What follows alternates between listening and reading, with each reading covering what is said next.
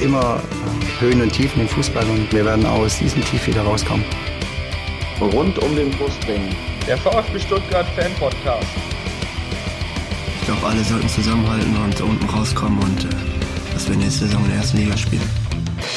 Wir spielen in der zweiten Liga, unsere Fans gehören in die Champions League. Das ist, ähm, wie gesagt, mit keinen Worten zu erklären. Herzlich willkommen zum Podcast rund um den Brustring. Mein Name ist Lennart. Und äh, zum Glück hat er es heute geschafft. Auch der Tom ist heute wieder mit dabei. Hallo Tom. Hallo Lennart. Und auch zu dieser unserer zwölften Folge haben wir uns einen Gast eingeladen, und zwar die Jenny. Hallo Jenny. Hallo.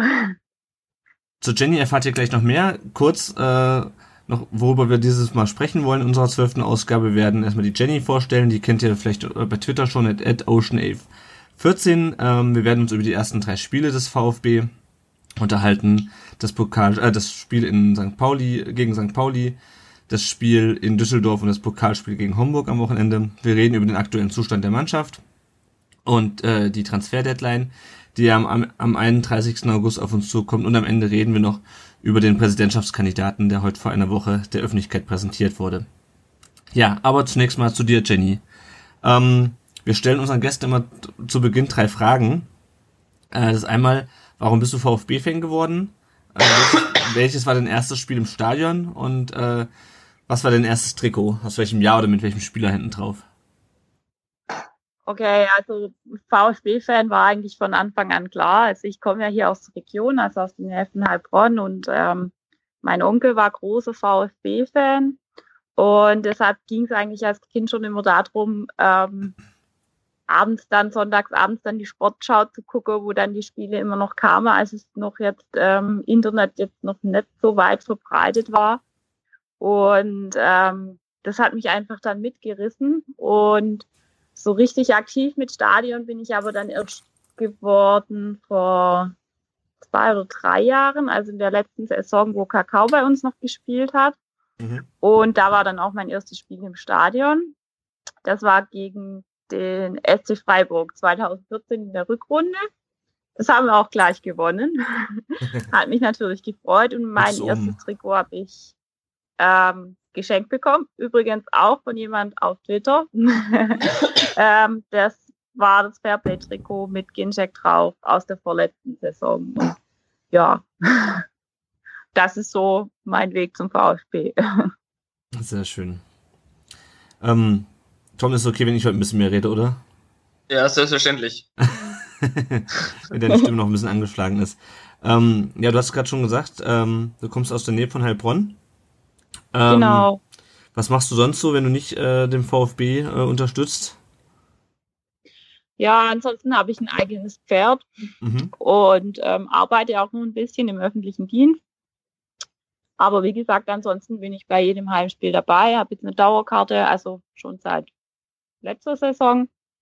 Und ja, ansonsten noch ein bisschen Twitter und so. Also immer viel beschäftigt. Sehr schön, sehr schön. Ja, ich finde es auch schön, dass wir ein bisschen mehr schwäbischen Zungenschlag wieder im Podcast haben. Ich habe immer so ein bisschen das Problem, ich komme aus Kassel. Ja, ich, ich gebe mir Mühe, aber es kommt halt immer wieder so ein bisschen durch, ne? Ja, das ist gar nicht, das ist, das ist, das ist ja gut so. Wir brauchen ja die Schwaben-Credibility. Äh, weil ich, ich kann es überhaupt nicht, ich komme überhaupt nicht aus dem Schwäbischen und der Tom, der hat sich das auch mittlerweile abgewöhnt. Ich kann es nur, wenn ich daheim bin, irgendwie. Ich weiß auch nicht. Ich, ich muss in Baden-Württemberg sein, um Schwäbisch zu schwätzen. Okay. Deswegen ähm, ist das ganz schön, weil wir auch mal als VfB-Podcast ein bisschen äh, schwäbischen Zungenschlag hier haben. Ja, du heißt ja auf genau, Twitter, ja. Ähm, auf Twitter heißt du Ocean Ave äh, oder Ocean Ave ja. 14. Wie, wie kommst du dem Twitter-Namen? Also Ocean Avenue ist ein Lied von meiner absoluten Lieblingsband Yellowcard. Die trennen sich jetzt leider, was Nein. ein bisschen traurig macht. Und ähm, 14 ist eigentlich so meine Glückszahl oder meine Lieblingszahl. Und nachdem ich vorher B Jenny hatte und mir dann diese ganzen ähm, Dagi B Mädels hinterhergerannt sind und mich gefaved haben und was weiß ich was alles, habe ich das dann irgendwann geändert und bin dann einfach zufällig auf den Namen gestoßen. Und der war dann noch frei und dann habe ich den genommen. ja, mit denen möchte man auch nicht verwechselt werden unbedingt. nee, nicht wirklich, ne? Ja, du bist ja sehr aktiv bei Twitter. Ähm, es gibt ja, was jetzt den Leuten, die in Stuttgart wohnen und uns irgendwie über Twitter auf uns gekommen sind, äh, für die ist das jetzt keine große Neuigkeit. Es gibt ja den Tweetpass Stuttgart. Ähm, Ja. A, erklär doch mal den Leuten, die jetzt nicht so häufig auf Twitter sind, was ist das und äh, bist du da auch ähm, schon mal gewesen oder ja? Ja, also ich war schon zweimal dort und ähm, der Tweetpass Stuttgart ist einfach so ein nettes Twitter-Treffen von Twitterern aus Stuttgart und der Region. Ähm, und man trifft sich eigentlich immer irgendwo in Stuttgart in einem Restaurant oder in, in einem Biergarten haben sie sich, glaube ich, mal getroffen auch. Und isst da was, trinkt ein bisschen was und redet eigentlich über Gott und die Welt. Also Mhm. es geht nicht nur um den VfB, aber es geht halt schon auch um den VfB. Also, aber ich würde jetzt nicht sagen, dass ausschließlich VfB-Twitterer dort sind. Mhm.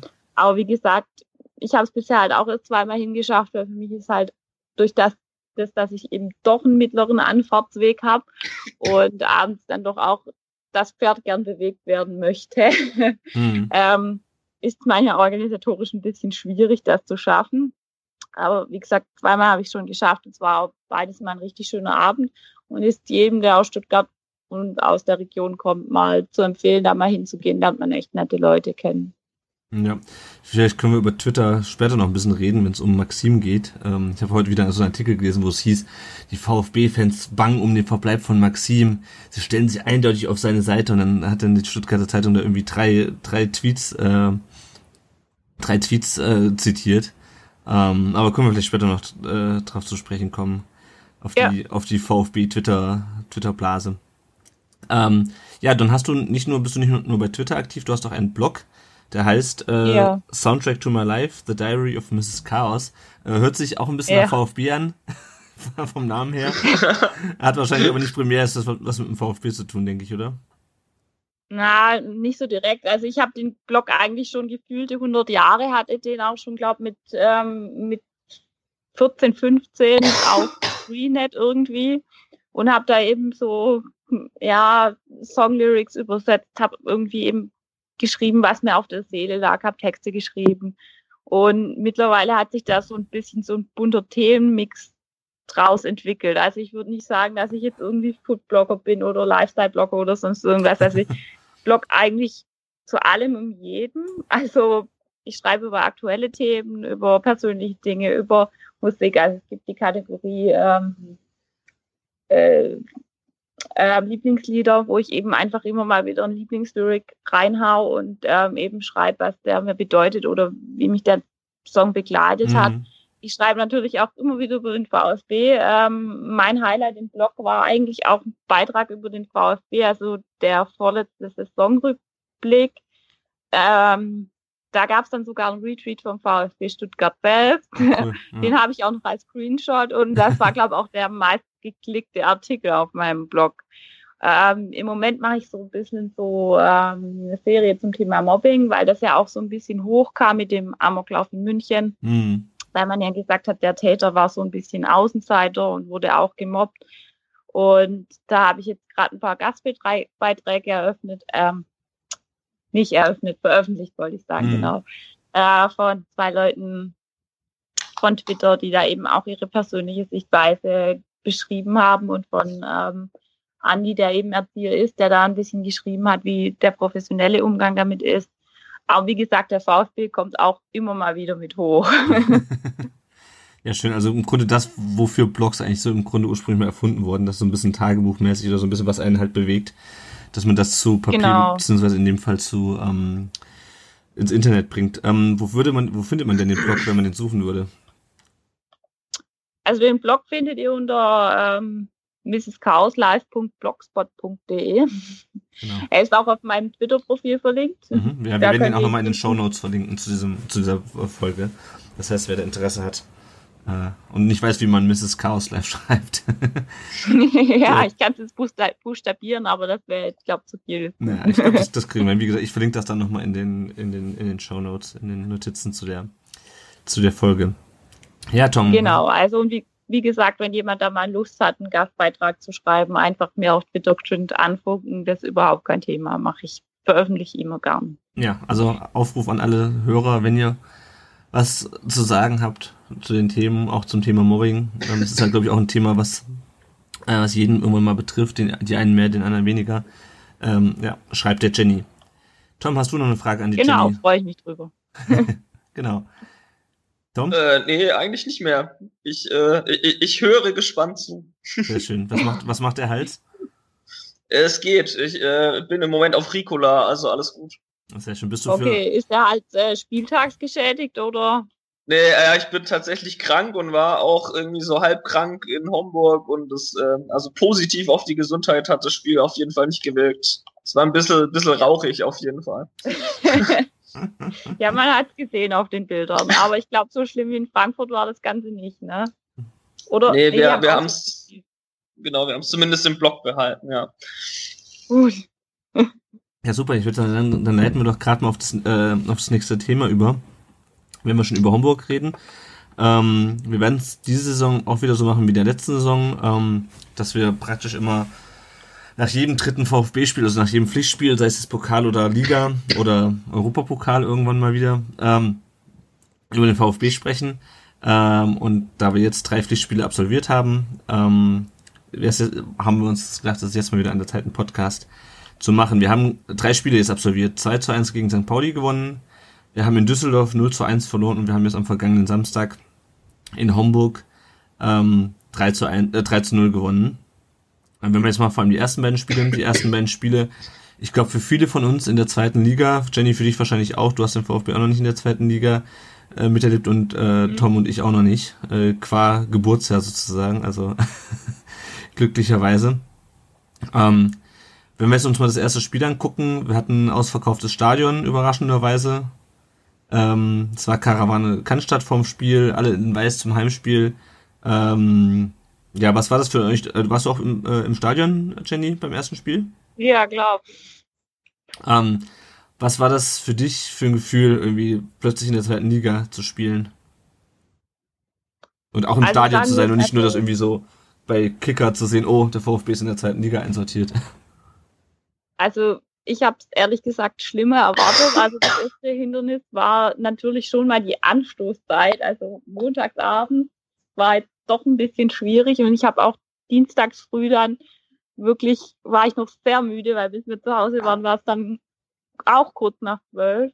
Mhm. Aber so an sich finde ich, durch das, dass die Stimmung einfach grandios gut war und eigentlich erstligareif, wie auch unsere Spieler das alle gesagt haben, fand ich jetzt diesen Bruch zur zweiten Liga jetzt nicht so extrem. Also da fand ich die letzten Erstligaspiele jetzt so vom, vom, vom Kopf her schlimmer. Also für mich war es irgendwie, ja gut, wir sind jetzt angekommen in der zweiten Liga und wir haben jetzt die Chance, uns zu beweisen und wieder hochzukommen was dann halt wirklich mich so ein bisschen schockiert hat, war der Spielverlauf in der ersten Halbzeit. Also auf mich hat die Mannschaft einfach total, ja, uneingespielt gewirkt. Also es war total, mm, also es war einfach kein schönes Spiel. Also es hatte einfach dann wirklich für mich Zweitliganiveau. Mhm. Und auch, also ich fand auch die Verteidigung stand da am Anfang sehr, sehr wackelig und man hat einfach auch gemerkt, dass sie nach vorne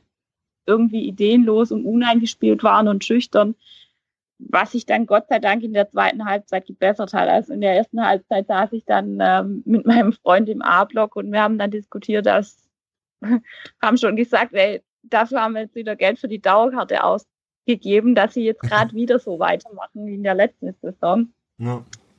Aber es hat sich ja dann noch gedreht, Gott sei Dank. Also ich denke, das war schon wichtig, dass man den Auftaktsieg mitnehmen konnte. Und ähm, aber so ein richtig freudiges Gefühl über den Sieg hatte ich jetzt nicht. Also irgendwie so ganz zufrieden war ich trotz des Siegs jetzt nicht, aber das vielleicht auch einfach die schwäbische Mentalität.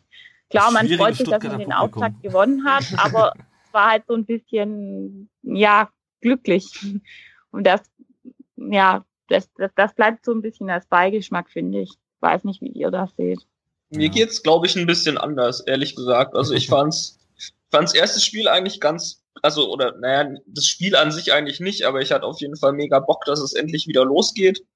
Ähm, irgendwie fand ich St. Pauli da dann auch einen ziemlich dankbaren Gegner. Ich meine, weiß ich nicht, hätten wir da gegen Sandhausen gespielt, dann wäre das Ding sicherlich nicht ausverkauft gewesen. Deswegen, da hat, glaube ich, auch der Gegner dann so sein Übriges getan. Und als wir dann gewonnen hatten, also mir war es eigentlich wurscht, wie wir dann in der ersten Hälfte gekickt haben. Ich war einfach nur froh, dass wir das noch gedreht haben. Und naja, wenn es die einzige Halbzeit bleibt, die ein bisschen schwierig war, ja, Mai, so ein bisschen Eingewöhnungszeit für die, für die Jungs äh, kann man denen, glaube ich, auch zugestehen. Aber ja, also ich habe mich schon ziemlich gefreut. Ich bin jetzt eher gespannt, wie es dann jetzt so in den nächsten Spielen weitergeht. Ja, also ich muss sagen, ich fand Mm, Ja, also ja, mach gerne. Ja, also gefreut habe ich mich schon auch, aber wie gesagt, es war halt so ein bisschen gehemmt. Ich, vielleicht hängt da auch einfach echt noch ein bisschen der Abstiegsschmerz in mir oder so. Aber ähm, also allein schon die mentale Stärke, dass sie das Spiel gedreht haben, das fand ich auf jeden Fall positiv. Und wie Maxim halt von der Bank gekommen ist, dass da nicht zu sehen war, dass er jetzt irgendwie denkt, oh, äh, voll scheiße, dass ich jetzt von der Bank kommen muss. Ähm, sondern dass er sich echt da gefreut hat und sich reingehängt hat und auch ja, dass man dann am Schluss, dass sie in die Kurve kamen und mit uns gefeiert haben, fand ich eigentlich echt auch schön und ich habe mich auch gefreut, aber wie gesagt, die erste Halbzeit war halt so ein bisschen Ernüchterung, weil man halt irgendwie mehr erwartet hätte. Aber Der, der erste Schock halt wahrscheinlich. So, oh, was Ja, ist das denn? Ich finde halt schon, die haben halt so weitergespielt, wie sie es letzte Saison beendet haben. Auch wenn die Mannschaft halt äh, Ja. zum Teil nicht mehr die gleiche war. Aber es war halt irgendwie wieder so, ah, nichts Halbes, nichts Ganzes, nicht irgendwie, nicht zu Ende gespielt. Ähm, und dann auch wieder du- dusseliges Gegentor kassiert. Ja. Und ähm, also ich war nach, nach der ersten Halbzeit eigentlich schon wieder relativ frustriert. Ich meine, klar, das ist das erste, die erste Halbzeit des ersten Spiels. Da sollte man sich auch nicht gleich verrückt machen lassen. Aber ähm, ich fand schon, also ich war, keine Ahnung, ich hatte eigentlich schon wieder genug nach der ersten Halbzeit. Fand es dann aber auch gut, ähm, wie, wie, wir, wie sie dann zurückgekommen sind. Ähm, ja, und am Ende ähm, denke ich mal schon verdient gewonnen auch. Ähm, und ich meine, klar, das ist in der zweiten Liga, gerade gegen den Tabellenvierten der letzten Saison, ähm, nicht einfach wird, das, das war uns ja auch allen klar. Also prinzipiell auch von der Stimmung her und auch von der Tatsache, dass das Spiel halt ausverkauft war, das fand ich schon geil. Ähm, und am Ende war ich dann eigentlich auch mit diesem Last-Minute-Sieg. Ich meine, das ist eh lange her. Ich, ich hatte es ja damals, glaube ich, glaub ich, geschrieben, der erste Sieg seit dem Hoffenheim-Spiel, das erste Mal seit dem Köln-Spiel im Januar ein Spiel gedreht. Ähm, Mhm. Und ich weiß nicht, wann wir das letzte Mal in der 89. Minute einen, äh, einen Siegtreffer geschossen haben und dann das Spiel auch über die Zeit gebracht haben. Es muss ewig her sein.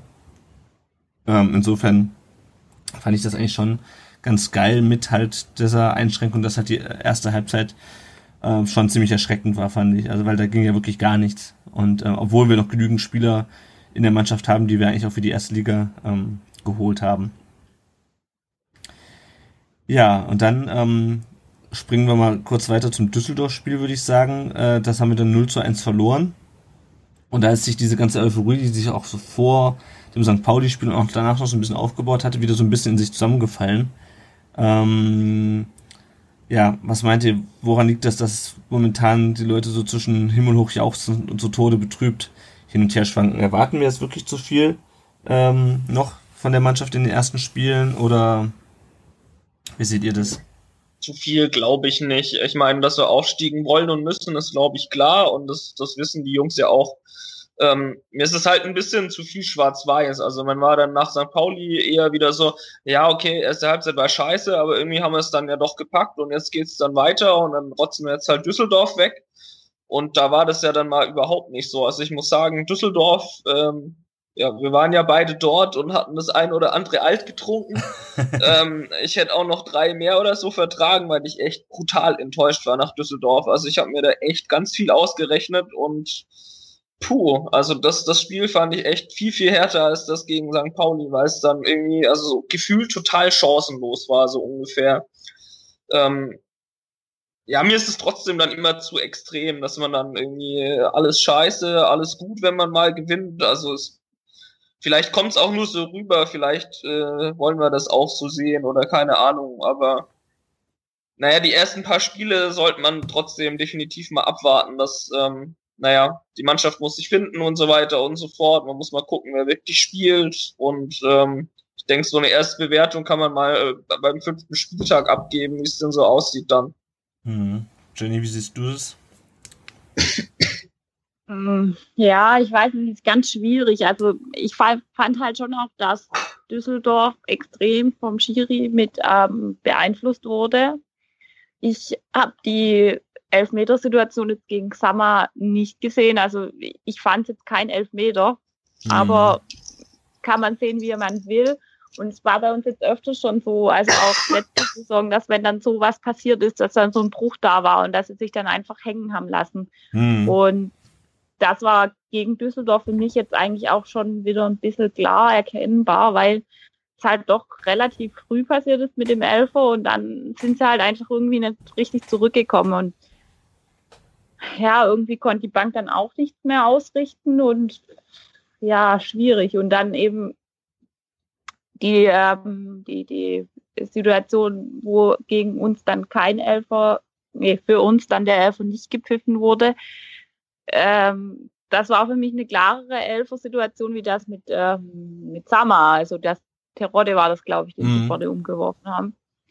Äh, ja, dann hätte man da eins zu eins gespielt, dann wäre vielleicht das gar nicht so gekippt. Und wie gesagt, ich finde es auch. Also ich habe an dem Abend dann bewusst auf Twitter zugelassen, weil ich es gar nicht lesen wollte. Mhm war schon auch enttäuscht, aber mir war von vornherein klar, dass Düsseldorf jetzt nicht besonders einfach zu spielen sein wird. Äh, so wie ich es mitbekommen habe, haben die auch, glaube gar nicht so schlecht eingekauft und ähm, die Mannschaft ist einfach Zweitliga erfahren. Hat man einfach auch gesehen, aber ja, trotzdem hätte man da einfach ein bisschen mehr rausholen müssen. Ja, und so grundsätzlich, was ihr meint, so mit Stimmung rund um den VfB, ähm, bei manchen denke ich halt schon, dass die ganz krass die rosa-rote Vereinsbrille aufhaben und die Topspieler stehen bei uns halt einfach nicht mehr Schlange. Es ist halt nun mal zweite Liga und der VfB hat in letzter Zeit so viel, ja, falsch gemacht, auch im Management. Ich meine, dass wir nicht den besten Ruf in der Liga haben, dürfte klar sein. Ja. Und deshalb können wir auch, wenn wir durch die Transfers viel Geld eingenommen haben, glaube nicht so viel ähm, erwarten. Aber wenn man halt nachlegen kann, dann wird halt dieses Ziel Wiederaufstieg halt schon schwach, weil man merkt halt einfach, dass über Außen Kostic, Werner, die Davi, die einfach schnell nach vorne mal sind, das fehlt einfach in der Mannschaft. Also da ist keiner da, der das mal kann. Also ich weiß nicht, ob Werner sich noch so entwickelt, aber da muss man halt auch einfach mal den sein Alter betrachten. Der kann das nicht mehr so, vielleicht, ohne ihm da jetzt zu nahe treten zu wollen. Ich glaube, der, ähm, ist, glaub, der ist nur ein bisschen älter als ich. Ja. oh nee, Gott. Weiß, was du meinst. Ja, aber ich könnte es auch nicht, aber ich bin, ich bin auch kein Fußballer. Ja, aber, aber Düsseldorf, wenn ich da mal einhaken darf, die haben das, glaube ich, taktisch auch gar nicht schlecht gemacht. Also ja. da, wir hatten zwar dann irgendwie Räume auch irgendwie in der Mitte, die haben wir aber nicht genutzt und haben es dann irgendwie trotzdem über außen versucht, aber da ging mal gar nichts. Hm. Und ja. ähm, naja, Werner war da ja nicht wirklich dabei. Ich glaube, von dem kommt schon noch einiges, da bin ich mir relativ sicher. Also Homburg, um Himmels Willen, ja, die waren jetzt, wie viel liegen unter uns? Zwei, glaube ich. Ähm, aber ich finde zum Beispiel, dort hat er schon ein ziemlich gutes Spiel gemacht. Ähm, wenn er das auch in die zweite Liga mitbekommt, dann ist Werner auf jeden Fall eine vernünftige Besetzung da. Also man darf dagegen Düsseldorf auch nicht vergessen, dass da auch der Gegner hat das schon nicht unclever gespielt. Und wenn das mit Schiri normal läuft, dann holst du da halt irgendwie so einen Punkt oder so. Dann nimmst du den halt mit und pff, ja, mein Gott, mhm. erstes Auswärtsspiel passt schon so ungefähr. Und dann würden wir es wahrscheinlich auch so bewerten. So, ja, war halt nicht gut, Düsseldorf war okay, ähm, da muss noch mehr kommen, das ist klar, aber mhm. ja, kann passieren. Jetzt bist du halt gegen Sandhausen schon total unter Zugzwang irgendwie. Ja, ich meine, wenn ich ja. da mal ein bisschen dazwischen bruddeln darf, also ich meine, klar, ähm, es sind erst die ersten zwei Spiele, auf der anderen Seite ist halt so ein bisschen das Problem, für uns geht's ja nicht darum, irgendwie so im sicheren Mittelfeld zu landen, ja sondern wir müssen ja einen den ersten oder wollen ja einen der ersten beiden Plätze belegen. Und da ist eigentlich schon jeder äh, so ein bisschen wie bei den Bayern, auch wenn ich das im Vergleich bescheuert finde. Ähm, da ist eigentlich jeder Punktverlust ärgerlich. Äh, und wenn ich mir dann angucke, dass klar Düsseldorf, die haben es geschickt gemacht, die haben einen, einen etwas zweifelhaften Elfmeter bekommen. Also ich meine, klar, Sama geht da halt hin, aber im Endeffekt rutscht der Düsseldorf auf den Ball aus. Ähm, ja. Die kriegen dann halt einen Elfmeter und stellen sich da hinten rein und dass wir viele Gegner haben werden, die sich hinten reinstellen jetzt in dieser Saison, das muss uns ja schon irgendwie in dem Moment ge klar gewesen sein, als wir abgestiegen sind. Dass es super viele Vereine gibt, die sagen, äh, wir haben nicht die, äh, die individuelle Stärke, die die VfB-Spieler haben, aber wir haben halt die mannschaftliche Geschlossenheit und können uns hinten reinstellen und können halt äh, irgendwie glücklich in Führung gehen und dann 80 Minuten lang den Ball hinten rausbolzen. Und da ähm, ja. hoffe ich eigentlich, dass wir noch irgendwie eine Möglichkeit finden, eine Lösung finden zu diesem Problem, nämlich dass uns äh, in Düsseldorf in der zweiten Halbzeit nichts eingefallen ist, wie wir irgendwie vors Tor äh, kommen sind, beziehungsweise wenn wir dann doch mal die Chance hatten, ähm, dann vergeben wir die halt. Äh, und das war aber auch nur die ein, im Grunde nur die eine Chance von Terodde, wenn ich es richtig in Erinnerung habe, wo er den ins Außennetz äh, zieht. Ja. Ähm, ja, und das ist halt einfach zu wenig. Ich meine, klar, zum Glück fällt es uns jetzt noch auf, äh, wo noch das Transferfenster ist. Ähm, und man sich irgendwie noch drauf einstellen kann. Aber ärgerlich ähm, finde ich die Niederlage in Düsseldorf dennoch. Also da hat der Tom schon recht. Da haben, äh, da haben die paar Alt, die wir hatten, nicht gereicht. Ähm, ja, und ich meine, das Problem ist, was ich immer noch so ein bisschen habe mit diesen Spielen, ich habe immer noch, immer noch so ein bisschen das Gefühl, und das ist auch gar nicht despektierlich gemeint gegenüber den anderen Mannschaften, das wäre irgendwie so ein Pokalspiel. Also auch Düsseldorf, das war irgendwie so, so unwirklich, ja? weil man gegen, gegen Düsseldorf haben wir auch mal Bundesliga gespielt, aber normalerweise erwartest du eigentlich, das Stadion war dann auch, glaube ich, nicht ganz ausverkauft. Es, es hat sich halt an, immer noch so ein bisschen angespielt wie, angefühlt wie ein Pokalspiel. Und wenn ich mir Sandhausen am, Son äh, am Freitag angucke, wo dann irgendwie, was habe ich heute gelesen, 8000 Stuttgarter mitfahren, äh, in einem Stadion mit 15.000. Das sind wir einfach nicht gewohnt. Also ich habe immer noch so ein bisschen Umstellungsprobleme. Ich dachte immer noch so ein bisschen, äh, gerade so vorm Spiel, als dann äh, da entspannte Musik im, äh, äh, im Düsseldorfer Stadion lief und ich mein Alt in der, in der Hand hatte, dachte ich, ach ja, das wird ja ein netter Pokalabend. Mal gucken, wie viele Tore wir schießen und dann geht das halt so ein bisschen in die Hose. Ja. Ähm, wollt ihr noch was zu den beiden Spielen sagen? Nö, Nö. eigentlich nicht.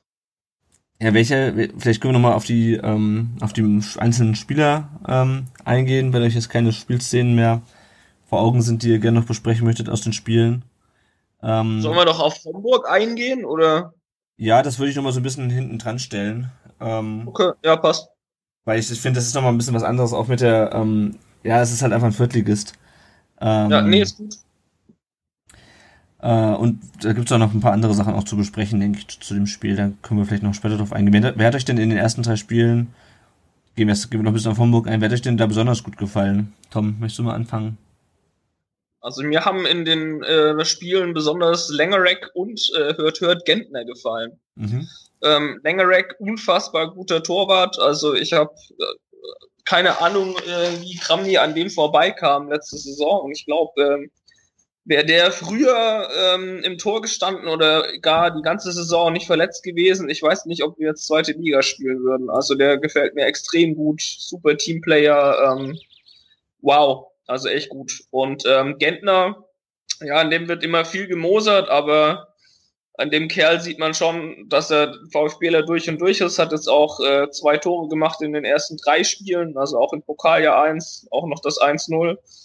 Ähm, hatte da auch einen geilen Torjubel drauf. Ähm, nach dem Spiel auch gute Kommunikation fand ich. Äh, Spieler waren da in der Kurve. Ich greife jetzt doch schon mal vor auf Homburg. Ja, ja. Ähm, also ja, Gentner gefällt mir zurzeit echt relativ gut, auch wenn er jetzt, naja, gegen St. Pauli zum Beispiel auch jetzt nicht so das geilste Spiel gemacht hat, aber da hat er auch immerhin getroffen.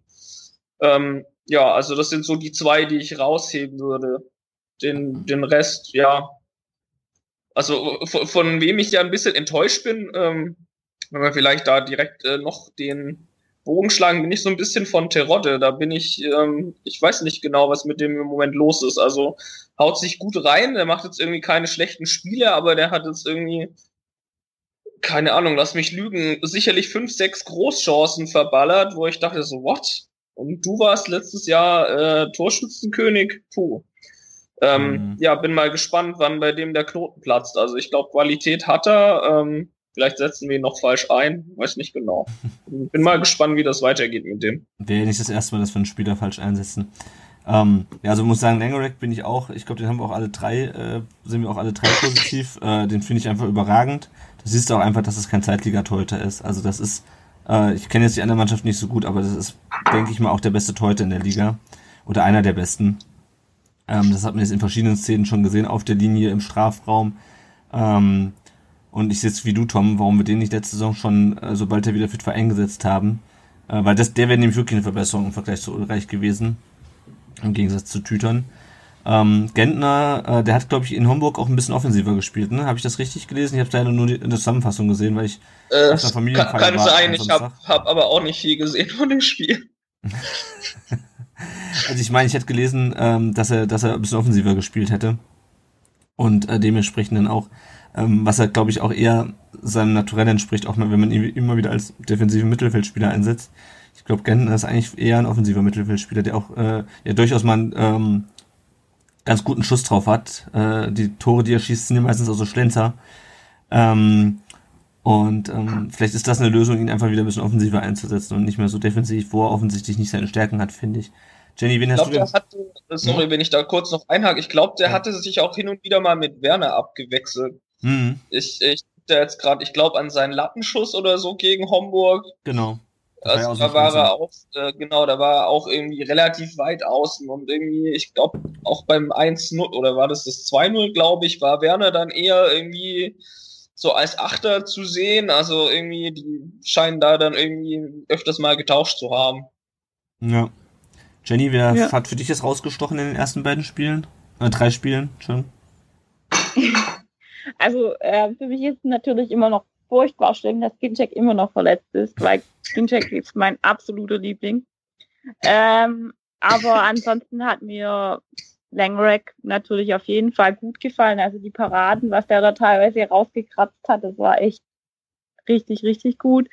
Ähm, mir hat halt auch, also mir ist das schon aufgefallen, also letzte Saison hatte er, glaube ich, die letzten zwei oder drei Spiele gespielt. Mhm. Korrigiert mich jetzt, wenn ich da falsch liege. Ich kann es nicht mehr hundertprozentig sagen. Ähm, mir hat da einfach die Organisation von unserer doch sehr schwachen Abwehr einfach besser gefallen wie unter Titan äh, Tüton, Entschuldigung. ich habe ich hab da einen leichten Sprachfehler. Ich weiß auch nicht, irgendwie hat sich in meinem Kopf manifestiert, dass ich ihn immer Titan nenne. Gott sei Dank ist er jetzt weg. Also ich, ich nenne ihn, nenn ihn jetzt nicht mehr falsch. Klingt aber ganz äh, geil eigentlich. ja. ähm, ja, also wie gesagt, er gefällt mir eben von der Organisation, von der Abwehr halt einfach besser. Ähm, und wie gesagt, einfach ein Top-Mann. Also echt schade, dass er letzte Saison dann sich zu früh verletzt hat. Ich denke auch, hätte, wäre, wenn er von Anfang an gespielt hätte, wären wir wahrscheinlich nicht so weit runtergerutscht. Äh, Wer mir auch immer wieder gut gefällt, aber dem noch so ein bisschen was fehlt, ist eigentlich äh, Zimmer. Der ist jetzt neu da und ähm, also ich finde ihn einfach wahnsinnig schnell, wenn er mal losrennt. Äh, es wirkt aber manchmal noch so ein bisschen planlos und es kommt mhm. nicht an, habe ich das Gefühl. Aber ich glaube, der kann schon was reißen, wenn er da noch ein bisschen besser reinkommt. Ähm, was zu Terodde vielleicht zu sagen ist, ich glaube einfach, dass Terodde so ein bisschen ein Stürmertyp ist wie Ginczek, der einfach vorne eher reinsteht und auf seine Chancen wartet, wie das er viel mitläuft. Und da fehlt dann, glaube ich, einfach auch wieder so ein bisschen die ähm, ja, also das, was wir schon gesagt haben, diese Idee nach vorne, also dieses jemand Schnelles eben auf der Außenbahn noch, der ihn dann einfach bedienen kann, mhm. äh, dann kommt er auch besser ins Spiel. Also das ist so meine Einschätzung. Ja, mhm. und wie gesagt, ansonsten Langerack und Zimmer haben mir eben gut gefallen, die ersten paar Spiele. Ja, also Zimmer fand ich auch engagiert, aber noch ein bisschen planlos. Das ist mir, glaube ich, gegen, gegen Düsseldorf besonders aufgefallen. ja. Da ist er ein bisschen äh, ziellos durch die Gegend gerannt. Ich denke aber generell, auch weil er halt so ein junger Spieler ist und auch, ähm, ja, ich denke, der trägt sein Herz schon auf dem rechten Fleck. Wenn es drauf ankommt, äh, haut er sich halt auch richtig rein.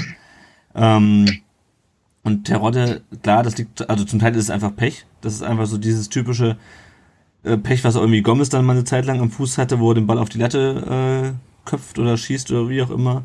Ähm, ich glaube, da muss einfach irgendwann mal der Knoten platzen. Ich meine, er kommt ja in Situationen, wo, ähm, wo er vor das Tor kommt oder wo er ein Tor schießen kann. Und dann hat er zum Teil einfach Pech und ich denke mal jetzt am zweiten Spieltag äh, müssen uns da noch nicht so viel Gedanken machen, obwohl es natürlich einfach schön gewesen wäre, wenn er halt einfach die Tore schon gemacht hätte. Ähm, ja. Ja, ähm, für mich ausgestochen, das war natürlich auch Langerack. Sama, ähm, der hat mich überrascht. Ich hätte nicht gedacht, dass der doch schon so weit ist. Ich meine, klar, der hatte dann die etwas ähm, dumme Aktion gegen, gegen Düsseldorf, ähm, wo selbst wenn er es nicht wirklich gefault hat, er einfach trotzdem ähm, ja, in, sich in eine Situation gebracht hat, wo er halt irgendwie von hinten an den Spieler ran musste. Ähm, und ansonsten war ich eigentlich recht positiv überrascht von dem. Äh, ich hatte den nicht so auf dem Schirm. Ich weiß, dass der von Liverpool kam und dass er auch in der zweiten nicht schlecht gespielt hat, aber äh, auch die, unsere zweite Mannschaft ist ja letztes Jahr abgestiegen und äh, dass der dann doch in der zweiten Liga ähm, gleich so mithalten kann, ähm, das fand ich, fand ich gut. Und wer mir auch ähm, ganz gut gefallen hat, und dafür, damit können wir vielleicht auch gleich zum nächsten Thema kommen, ist äh, Maxim teilweise. Also wie gesagt, zweite Halbzeit gegen, gegen St. Pauli ähm, hat er mir sehr gut gefallen. ähm, aber, und damit kommen, können wir, glaube ich, zum nächsten großen Thema kommen. Ähm, er äh, kam ja dann gegen Düsseldorf von Beginn an und ist da für meine Begriffe völlig untergetaucht. Also ich habe hab ihn ja kaum gesehen. Ähm, er mhm. spielte auch ein bisschen defensiver, glaube ich.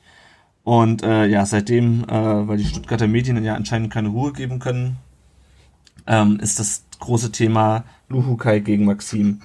Ähm, ja, was meint ihr denn, warum? Äh, also ich meine, es war, es hat eigentlich jeder, glaube ich, erwartet, dass Maxim, wenn jetzt wo die Davi weg ist, äh, zum Stammzehner aufrückt. Äh, und jetzt hat er, glaube ich, in den ersten drei Spielen äh, eine Halbzeit gegen ähm, Düsseldorf äh, das ganze Spiel, glaube ich, oder fast das ganze Spiel und das gegen Homburg, der ist auch wieder erst spät reingekommen. Ähm, er hat bisher, wenn er von Beginn an gespielt hat, nicht überzeugt. Äh, und auch jetzt bei der Einwechslung in, in Homburg, glaube ich, war er es nicht so. Na gut, da stand dann auch schon, äh, lagen wir auch schon in Führung. Aber ja nur zehn Minuten, also. Ja, genau. Aber ähm, auf jeden Fall läuft das nicht mit Maxim nicht so wie, wie wir und wie er sich das vorgestellt hat. Was meint ihr, woran das liegt? Also ich glaube, es äh, hängt irgendwie mit Training zusammen. Ich, ich, ich glaube nicht, dass es irgendwie so ein Machtspielchen ist. Ähm, das traue ich Luhukai nicht zu. Also wenn Maxim wirklich deutlich besser wäre, dann würde er auch spielen. Da bin ich überzeugt davon. Ähm, ich, ich weiß es nicht genau. Vielleicht wollte er genau so eine Reaktion von ihm haben dann gegen Pauli, dass er reinkommt, äh, mit Hummeln im Arsch und äh, wenn die St. Paulianer müde sind, dann seine individuelle Klasse zeigen will oder äh, soll oder sowas. Und ähm, dann hat er gegen Düsseldorf ja auch gespielt. Ähm, für meine Begriffe war er da gar nicht so scheiße. Er musste halt äh, ziemlich viele Bälle von relativ weit hinten holen. Ich glaube, das hat auch damit zu tun, dass Hosogai relativ früh äh, verletzt runter musste. Ich glaube, da also, vielleicht täuscht das auch. Ich meine, ich habe es nur aus dem Gästeblock gesehen aber ähm, hatte da schon den Eindruck, dass er da dann doch eher nach hinten arbeiten musste und ich glaube, ähm, das ist auch was, was Luhukai von ihm unbedingt will und ich glaube, deswegen sah er gegen Düsseldorf auch nicht unbedingt so mega super aus. Und ähm, ja, gegen Homburg, mein Gott, das ist dann halt ähm, eigentlich das ideale Spiel, um, um so jemand wie Özcan Spielpraxis zu geben und, und äh, dem Jungen Selbstvertrauen zu geben. Also, dass da dann Maxim vielleicht nicht spielt, finde ich jetzt gar nicht so schlimm. Was dann wirklich spannend wird, finde ich jetzt auch wieder mal die nächsten Spiele, wie es da dann so weitergeht. Also bis jetzt finde ich es noch eigentlich relativ nachvollziehbar irgendwie. Hm. Hm. Was meinst du, Jenny? Ja, also äh, ich, Maxim ist ja jetzt schon relativ lang bei uns und ich kann mich eigentlich an wenige Spiele erinnern, wo er von Anfang an gespielt hat und tatsächlich auch wirklich richtig super war meistens war es schon eher so, dass wenn er von der Bank kommt, dass er dann eine gute Leistung abgerufen hat. Und äh, mein, mein Ding ist auch so, dass das Thema einfach von den Medien zu arg hochgebauscht wird. Also der Maxim, ich habe ihn tatsächlich schon zweimal getroffen, einmal beim Testspiel gegen ähm, letztes, also letztes Jahr in der Vorbereitung. Da waren sie in Schwäbisch Hall, da war ich dort und ähm, hatte mir auf dem Trikot unterschrieben und habe auch ein Selfie mit ihm, ja. und äh, das ist ein total ruhiger Typ und also macht jetzt nicht irgendwie so einen Poser-Eindruck oder sonst irgendwas. Und äh, wir waren dieses Jahr beim Saison, Saison Opening ähm, und da haben wir ihn auch nochmal kurz gesehen. Habe ich auch mir wieder ein Autogramm auf einem anderen Trikot geholt.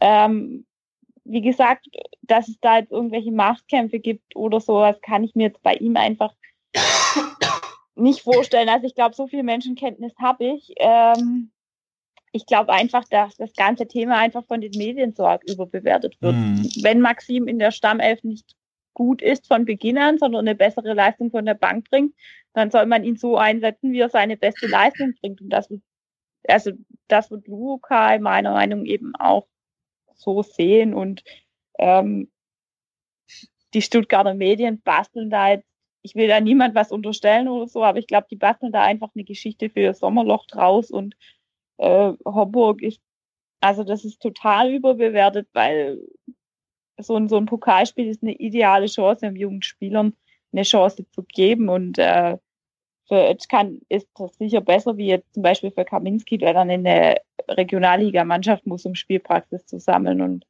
äh, von dem her, also für mich ist es einfach überbewertet. Aber es kommt halt also, auch zu früh, oder? Also ich meine, ja. wie gesagt, drei Spiele, wenn das jetzt in zwei Spielen äh, wäre und wir hätten jetzt irgendwie Gott bewahre, wir verlieren jetzt irgendwie noch gegen Sandhausen und holen einen Punkt gegen Heidenheim oder so und dann spielt er immer noch nicht, dann kann man sowas schreiben, aber ich glaube jetzt ja. noch nicht einfach, ja, also ja. Ja, ich denke eben, dass jetzt, weil sie keinen Anhaltspunkt haben, was andere VfB-Transfers angeht, dann sagen sie jetzt halt, ja, Maxim will weg, weil bei ihnen sonst nichts einfällt, aber ja, ja so kommt es für mich ein bisschen rüber, aber also echt überbewertet für mich. Ja, ich glaube, Maxim ist ein guter Spieler und ich glaube schon, dass Lukai weiß, was er an ihn hat. Und es, es ist ähm, seine Entscheidung, was er macht, ja. Ja, also ich denke auch, es hat ein bisschen was damit zu tun, dass halt immer noch das Transferfenster offen ist. Es gab ja dieses Interview in der ähm, Stuttgarter, in den Stuttgarter Nachrichten, glaube ich, mit äh, am gewissen Herbert Prim. Äh, manch ein VfB-Fan kennt ihn noch als äh, Teil von äh, Prim Schneider, unserem ehemaligen Sportdirektoren-Duo das damals unter anderem ähm, äh, Jan Jondal Thomasson und äh, Jesper Krönk hier verpflichtet hat. Äh, der ist jetzt Berater oder ein Berater von Maxim und das war so ein Interview ähm, nach dem ähm, nach dem St. Pauli-Spiel, also nach dem ersten Saisonspiel, wo im Grunde drin stand, äh, ja, äh, wie fühlt sich denn Maxim jetzt nach dem ersten Spiel, wo er nur zur Halbzeit reinkam? Ja, der ist unzufrieden, sagt Prim. Und dann kam sofort die nächste Frage von der Stuttgarter Zeitung. Äh, also ist er jetzt beleidigt und will wechseln. Wo ich mir denke, hä, wo kommt, wo kommt so eine Frage her? Und dann hat Prim geantwortet, ja, hm, kann man so nicht sagen, aber er macht sich natürlich seine Gedanken. Und dann gab es noch eine Abschlussfrage. Ähm, und da denke ich mir, wie entsteht so ein Interview? Also ich meine, es ist das erste Saisonspiel. Ja, Maxim kommt von der Bank, Maxim macht aber ein super geiles Tor. Ähm, wie kommt man dann auf den Gedanken, so einen Artikel zu veröffentlichen? Und für mich hört sich das so an, auch wenn ich das keinem unterstellen möchte, als ähm, wird der Prim sich denken, ach, noch ist das Transferfenster offen. Äh, wenn der Alex nochmal wechselt, dann verdiene ich vielleicht auch was mit. Ähm, und äh, dann kann ich das ja nochmal ins Gespräch bringen. Und dann rufe ich mal bei der bei den Stuttgarter Zeitung oder bei Stuttgarter Nachrichten an und frage, ob die mich nicht mehr interviewen wollen. Weil ich meine, wie kommt man denn auf so ein kurzes Interview mit so einem eindeutigen Inhalt nach einem Saisonspiel? Also, es ja. ist, ist, irgendwie so ein bisschen, wie gesagt, es ist, es ist nur meine Vermutung, ich habe da keine Belege für.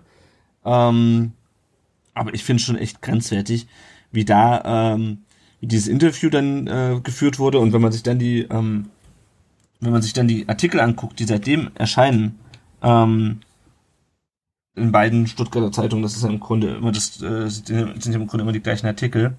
Ähm, da finde ich das schon sehr grenzwertig, weil der praktisch ist nach jedem Spiel äh, in mehreren Artikeln und auch gerade nach dem Homburg-Spiel, das wie du gesagt hast, Jenny aufgebauscht wird äh, warum er denn nicht spielt und ähm, also es ist ein richtiges Sommerloch-Thema, aber es ist halt auch irgendwie so ein Tran Pardon, so ein Transfer-Fenster-Thema, ähm, wo ich das Gefühl habe, dass irgendwer noch äh, irgendwie der Profit rausschlagen will und ähm, ja, dass die Stuttgarter Zeitung jetzt, nachdem Hansi Müller nicht mehr im Aufsichtsrat äh, ist, dass da die Informationslage ein bisschen schlechter geworden ist. Das haben wir alle schon gemerkt in der letzten Saison. Ähm, aber was die da gerade abziehen und dann halt auch äh, so ein bisschen gegen Luhukai schießen. Und ich muss sagen, ich finde es gut, was Luhukai gesagt hat. Nämlich, dass äh, vor allem anderen der VfB steht. Ähm, das ist ja was, was äh, äh, dem wir Fans, glaube ich, voll zustimmen können. So sehr wir sicherlich auch einige Spieler sympathisch finden. Also ich fand beispielsweise Martin Harnik auch immer sehr sympathisch, auch wenn ich jetzt kein Selfie mit ihm gemacht habe, aber ähm, ich habe den auch immer für einen sehr klugen und guten Typen gehalten. Das ist er vielleicht immer noch, aber er hat halt für den VfB die Tore nicht geschossen und deswegen ähm, weine ich bin jetzt auch keine Träne hinterher, weil er einfach mit dafür verantwortlich war letzte Saison äh, sportlich, dass wir abgestiegen sind, weil er halt seine Tore nicht gemacht hat.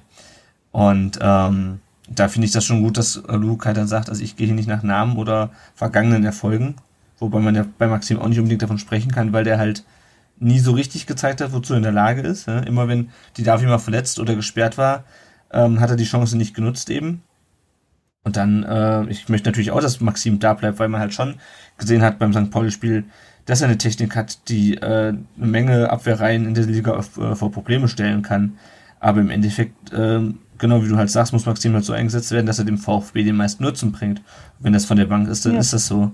Und ähm, deswegen finde ich dieses Spiel, was Stuttgarter Zeitung und Stuttgarter Nachrichten da gerade spielen, also schon echt grenzwertig, weil das hat schon nichts mehr mit irgendwie mal kritischer Berichterstattung zu tun, sondern das ist, erinnert mich so ein bisschen wie damals, als ähm, Trapattoni noch Trainer war. Ähm, als dann auch irgendwann so eine Kampagne gegen ihn gefahren wurde und dann so Sachen ausgegraben wurden, wie er hat irgendwie zwölf Spieler auf die Aufstellung, auf die Aufstellungstafel geschrieben oder ein Spieler, der verletzt war oder sowas. Also, ähm, ja, keine Ahnung. Ich finde es ein bisschen grenzwertig, ja. was da gerade bei dem Thema abgeht. Ja. Ja, wie gesagt, das ist einfach schwierig nachzuvollziehen. Also er hat ja auch an dem Tag nach dem St. Pauli-Spiel hat er ähm, Video von der Kurve auf Instagram gepostet und ähm, gestanden da drunter Dead Feeling und ähm, Happy und ja, und so, so, so Sachen. Also ich fand ich jetzt auch so ein bisschen, will da nicht so viel rein interpretieren, aber war vielleicht auch so ein bisschen so äh, das Signal, ja, ich bin doch eigentlich glücklich hier und es gefällt mir doch, wenn ich dann die Tore machen darf. Ähm, ja, also habe nicht das Gefühl, dass der sich in Stuttgart unwohl fühlt und da gehen will. Also klar, jeder Spieler würde sich Gedanken machen, das machst du dir wahrscheinlich schon auf Kreisklasse C-Niveau, wenn du jede Woche hart trainierst und dann nie spielen darfst, mhm. weil halt einer besser ist oder weil du halt von der Bank besser bist. Aber äh, ja, das so aufzubauschen, finde ich auch nicht unbedingt richtig. Ja, deswegen, also ich hoffe mal, dass sich das jetzt ein bisschen legt, wenn er vielleicht einfach mal besser Spiele macht und Luhukai auch einfach Grund hat, ihn aufzustellen. Ja. Ähm, deswegen. Ja, genau. Das hat uns übrigens auch eine Frage von Marco Weller erreicht. Das wollte ich noch kurz erwähnen. Der hat auch gefragt, warum lässt ihn fast kein Trainer in der Startelf? Es zeigt, er zeigt es doch auf dem Platz. Oder ist er im Training so ein fauler Blitz? Ähm, ja, ich denke mal, das haben wir eigentlich beantwortet. Ähm, ja. ja. Gibt es sonst noch Einzelspieler, zu dem ihr jetzt noch was äh, zu sagen habt oder sagen wollt aus den ersten drei Spielen? Oder ansonsten können wir, glaube ich, mal dazu übergehen, ähm, dass ja am 31. August, äh, also in äh, neun Tagen, die Transferperiode endet und der VfB, ähm, glaube ich, noch ein bisschen was zu tun hat, ähm, um wirklich den Aufstieg zu schaffen, weil äh, in der Zeit, als, äh, zwischen der Zeit, als ähm, Schindelmeiser gesagt hat, mit der Mannschaft schaffen wir den Aufstieg nicht. Uh, und jetzt uh, ist, glaube ich, nur Tobias Werner gekommen. Als, Hosogai auch und, noch. Und Hosogai, genau. ähm, ich habe aber immer noch nicht das Gefühl, dass die Mannschaft, so wie es jetzt zusammengebaut ist, in der Lage ist, ähm, aufzusteigen. Wo seht ihr denn den größten, oder seht ihr Verbesserungsbedarf? Seht ihr das genauso wie ich? Und wo seht ihr den am meisten Verbesserungsbedarf? Wo sollte man noch was tun? Der Gast zuerst. ja, also ähm, für mich ist natürlich die Defensive immer noch ein bisschen ein Problem. Äh, für mich auch diese Personalie Toni Sunic, wo ich jetzt nicht wirklich verstehe, warum man ihn behalten hat. Also dazu muss man auch sagen, persönlich kann ich Toni Sunic einfach von seiner Art absolut nicht ausstehen. ähm, der geht mir so richtig auf die Nerven. Also äh, wenn ich da an dem Block stehe und der macht einen Schnitzer, dann rege ich mich auch richtig, richtig auf. Ich sage immer, äh, wenn der hören könnte, was ich sage, dann würde er wahrscheinlich nie mehr Fußball spielen, sondern irgendwie zum Synchronschwimmen abwandern oder so. ähm, da sind wir Geschwister im Geist. Ich kann mich auch äh, selten zurückhalten, was äh, Beschimpfung ja. angeht. ähm, wie gesagt, Sunic hätte für mich noch irgendwie weggehört, weil ich nicht finde, dass irgendwie äh, tauglich ist, eine gute Innenverteidigung zu machen.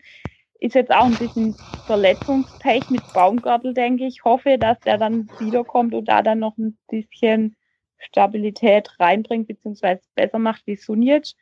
Ähm, wer mir halt auch immer noch so ein bisschen aufstößt oder was mir da noch so ein bisschen nicht gefällt, ist Florian Klein. Also für mich müsste man einfach in der Defensive noch ein bisschen was machen. Also ein ordentlicher Innenverteidiger noch her.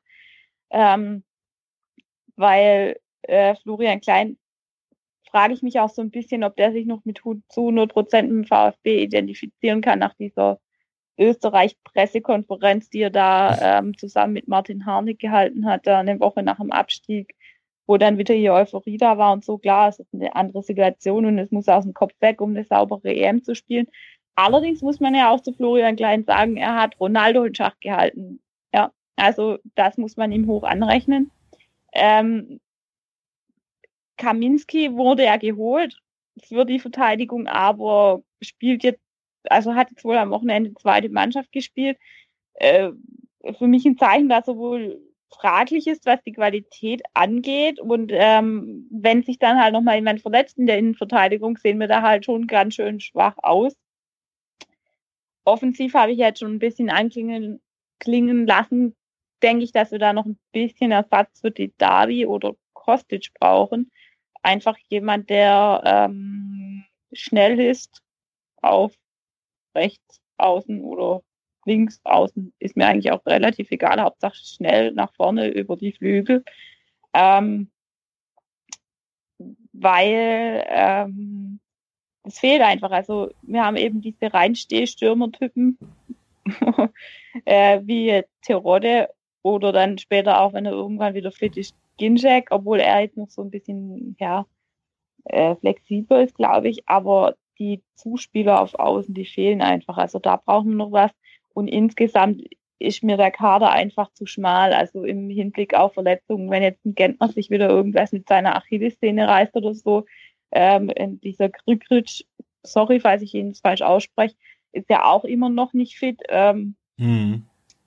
Dass man da einfach noch ein Backup irgendwie holt, auch im Mittelfeld, das, das ist halt das, was, was, was mir jetzt aufgefallen ist. Aber ob jetzt wirklich noch was passiert, wage ich ein bisschen zu bezweifeln. Ich weiß auch nicht, wen ich überhaupt nicht einschätzen kann, ist dieser ähm, Han San Sanogo oder Sonogo Sarpai. Ja, ja, ähm, Hans Sarpai. was der Jüngere. was der äh, bringen kann. Also er darf ja jetzt spielen, ist er heute 18 geworden. Hm, und stimmt, ja. ähm, vielleicht bringt der noch was rein, aber äh, wie gesagt, 18 und gar keine Erfahrung in der deutschen Liga wird schwierig. Also wünsche mir da noch, dass wir da noch ein bisschen nachlegen in der Offensive und im Mittelfeld. Und Innenverteidigung wäre so Zusatz plus, glaube ich eher nicht, dass man wieder nee, was macht. Da holt man dann wieder in der Winterpause so einen, so einen zweiten Toni. So und jetzt, das ist halt wieder typisch VfB, ja. ähm, ja, ich sehe es eigentlich relativ ähnlich. Ähm, die Innenverteidigung passt mir eigentlich auch nicht so ganz. Ähm, ich glaube, Sunjic ähm, haben wir noch, weil ähm, der Vertrag einfach noch so lange geht und wir den nicht losbekommen haben. Und weil es wahrscheinlich einfach dann zu teuer geworden wäre, nehme ich mal an. Wobei angeblich hat ja auch Luhukai ihn dazu bewegt, ähm, dass er bleiben soll. Ähm, ja, kann ich nicht ganz nachvollziehen. Ähm, wird aber, glaube ich, auch schlechter gemacht, als er dann wirklich ist. Also das ist halt irgendwie äh, kompletter Durchschnitt und äh, naja, ich bin mal gespannt, wie das dann mit Baumgartel aussieht, aber ich hätte mir da doch schon nochmal erfahrenen Innenverteidiger ähm, gewünscht. Ähm, ja, fehlt ja, mir auf jeden Fall. Ja, zum Beispiel. Ähm, wobei ich nicht glaube, dass Tusky jetzt wirklich zu uns kommen würde, aber hm, ja, wer weiß. Es gibt ja noch eine Überraschung, davor habe ich ja ein bisschen Schiss. Also ähm, Überraschungen beim VfB, äh, ich weiß nicht, wahrscheinlich ähm, wird morgen oder so Kurani vorgestellt oder sowas. Ja, oder ähm, wir nehmen Georg Niedermeyer zurück, wer weiß. Ja, der soll ja, der ist ja anscheinend zu 60 oder so. Ja, anyway, okay. also ähm, ähm, ja, Innenverteidigung, ähm, hm, weiß ich nicht genau. Ich finde, dass wir auf den defensiven Außen eigentlich überbesetzt sind. Ähm, also links geht zumindest ja. mit äh, quantitativ auf jeden Fall. Also äh, links in Sua und Heise finde ich okay. Ähm, rechts haben wir eigentlich theoretisch ähm, Zimmer, Großkreuz und Klein. Ähm, Zimmer sehe ich eigentlich weniger als rechts außen, muss ich sagen. Auch wenn er seine Sache jetzt nicht komplett beschissen macht, aber ähm, genau. Ähm, dann in, ja, Verteidigung bin ich durch, dann äh, defensives Mittelfeld. Ähm, sieht man meiner Meinung nach auch, dass äh, schon Qualitätsabfall ist, gerade wenn sich jemand so wie Hosogai äh, verletzt. Ähm, ich fand, der hatte echt gute Ansätze dabei. Ähm, könnte noch ziemlich wichtig werden. Der Zimmermann, zu dem habe ich ähm, keine fundierte Meinung. Äh, ich finde dem seine Vergangenheit ein bisschen spaßig, aber naja, ist ja egal. ähm, äh, ja, weiß ich nicht. Finde ich auch ein bisschen dünn, aber damit könnte ich noch leben, wenn wir zum Beispiel einen besseren Innenverteidiger noch hätten oder sowas. Ähm, ansonsten, ja, wie Jenny schon sagte, die Außenpositionen, also gerade in rechts außen schnell trickreich wäre sehr, sehr geil. und auch sehr, sehr wichtig, finde ich. Ähm, und dann vielleicht auch, vielleicht auch doch nochmal jemand Polyvalentes oder so. Ich weiß es nicht genau. Kann mir aber nicht vorstellen, dass es passiert. Also ich gehe davon aus, dass da jetzt irgendwie noch ein Rechtsaußen kommt oder so und ähm, dann war es das vielleicht schon. Also dann gehe ich mal davon aus. Ähm, ja, und Sturm, ja, weiß ich nicht. Ähm, Im Moment haben wir da Terodde und Tashi. Tashi hat jetzt auch eine gute gemacht, sorry, gegen äh, Homburg. Ja, es war halt Homburg. Also ich weiß nicht, ob man dann im Sturm vielleicht noch was machen müsste. Damit meine ich jetzt aber keinen Kurani. Ähm, vielleicht muss man sich da dann auch mit, mit äh, Terodde und Tashi zufrieden geben. Und ja, wenn sich beide was tun, ja. Ich meine, alles dreifach besetzen kann man ja auch nicht irgendwie. Jetzt ist, denke ich, unrealistisch, dass wir noch Ähm, viele Spieler holen jetzt den Völlig, also aber wo, also wirklich unsere offensive Dreierreihe, da fehlt es noch komplett, finde ich. Also ich weiß auch nicht, ob wir eher so ein 4-3-3 spielen wollen zum Beispiel. Ähm, gibt der Kader auch her, wenn wir offensiv noch ein, zwei Leute holen. Vielleicht kriegt man da dann irgendwie ähm, die Breite ins Spiel oder so. Ich ähm, ja, bin ziemlich gespannt. Also, aber irgendwas auch offensiv finde ich am wichtigsten auf jeden Fall. Mhm. Also ich sehe auch, also ich sehe es eigentlich, ich weiß nicht, ich bin so ein bisschen zwiegespalten. Also zum einen sehe ich auch noch definitiv in der Defensive Nachholbedarf. ähm, warum man Kaminski verpflichtet hat, ist mir absolut rätselhaft. Also der wurde als erstes ver äh, verpflichtet direkt von von Nukai noch, als es noch keinen Jan Schindelmeiser gab. Ähm, und ich hatte eigentlich schon gedacht, jemanden, der äh, in der ersten polnischen Liga spielt, dass der in der zweiten deutschen Liga mithalten kann, mindestens. Äh, Wenn er jetzt auch vielleicht nicht überragend ist. Ähm, das verstehe ich überhaupt nicht. Und ähm, ja, Sunic mh, sehe ich auch eher so wie Jenny. Also der strahlt für mich keine Sicherheit aus. Ähm, und er hat für mich letzte Saison in der ersten Liga schon keine Sicherheit ausgestrahlt und genauso geht es in der zweiten Liga weiter. Äh, also hätte ich schon, und es muss auch irgendwie möglich sein, nochmal irgendeinen zu verpflichten, der meinetwegen, keine Ahnung, der vielleicht nicht gut genug ist für die erste Liga, aber gut genug, um uns äh, äh, zu verstärken in der Spitze der zweiten Liga oder halt irgendwie aus dem Ausland. Irgendjemand, der ein bisschen Erfahrung hat und ein bisschen weiß, was er tut. Weil auch wenn Baumgartel zurückkommt, ähm, oder auch Sama, die Leute sind, die sind halt einfach alles noch junge Spieler. Und ähm, ja, keine Ahnung. So junge, unerfahrene Innenverteidiger hatten wir eigentlich in den letzten Jahren schon viel zu viele. Und ansonsten wünsche ich mir eigentlich noch einen, der, wie gesagt, dieses Problem, was ich vorhin angesprochen habe, aus dem Düsseldorf-Spiel, der das so ein bisschen lösen kann, ähm, der da irgendwie trotz einer dicht gesteckten Abwehr auf der äh, Gegenseite es schafft, doch nochmal irgendwie den Ball in den 16er zu bringen oder irgendwie da nochmal für einen kreativen Moment sorgt, weil Maxim schafft das offensichtlich nicht immer. Und ähm, ja, klar, und ich meine, insgesamt, das hatten wir auch schon in der Saisonvorschau, die wir mit dem äh, Posting Talk zusammen gemacht haben, hatten wir das schon angesprochen, es fehlt meiner Meinung nach immer noch die Tiefe. Ähm, in jedem Bereich eigentlich. Also wenn ähm, Terodde ausfällt, haben wir ein Problem. Wir haben ein Problem, wenn äh, im defensiven Mittelfeld einer ausfällt. Krigic ist immer noch verletzt, wie du schon richtig sagtest, äh, Jenny. Und ähm, ja, also es ist ähm, Ja gut, aber ich meine, das hatten wir doch gerade. Du kannst doch nicht alles doppelt Nee. perfekt besetzen. Das ist es halt. nee, aber ein Problem ist es trotzdem. Also, ich meine, wenn ich mir Ja, angucke, gut, aber das, das haben auch Erstligisten, oder nicht? Also, Ja, aber wenn ich mir angucke, wen wir auf der Bank haben, wenn ähm, Maxima von Beginn an spielt, ähm, ist das schon echt dünne gerade. Und ja, klar, wir haben noch letzte Spieler, aber wenn ich mir dann angucke, dass wir irgendwie ähm, Jan Clement und äh, Zimmermann und ja, halt alle Spieler auf der Bank sitzen haben, die, von denen ich es nicht erwarte, dass sie ein Spiel nochmal äh, rumreißen können, ne, als Joker, dann finde ich das schon ein bisschen bedenklich, was die Kadertiefe angeht. ja, da, das stimmt schon. Also so ein, ein Topmann, sage ich mal, muss offensiv auf jeden Fall noch kommen. Und dann muss man mal weiter gucken, ob man, ja, wie gesagt, noch diese zwei, drei, also eigentlich brauchen wir noch drei, vier Spieler für die Tiefe, das stimmt schon. Wobei, wie viel haben wir eigentlich im Moment im Kader? Weiß das jemand? Ich kann es nachgucken. Das wäre mal ganz spannend, weil eigentlich ähm, hat ja Lukai auch immer gesagt, dass er ähm, ja gar keinen so einen Kader haben will. Also wäre mal spannend, was eigentlich noch frei ist, so an, an Plätzen. Ja, übrigens steht es bei Offenbach gegen Hannover 2 zu 2. äh, wenn wir ein bisschen Gegnerbeobachtung betreiben wollen. Ha Harnik hat eine Kiste gemacht. Ja, ja, ich hab schon, das habe ich Ja. schon gesehen. So, ich guck mal kurz bei Kicker. Dem Deutschland bekanntesten äh, Fußballmagazin. Moment, nee, das ist die erste Liga, Mist, verklickt. Äh, ach ja, erster Titel, erster ähm, Artikel bei Kicker auf der Zweitliga-Startseite ist, es Krise zwischen Maxim und Luhukai. Naja, klar. What?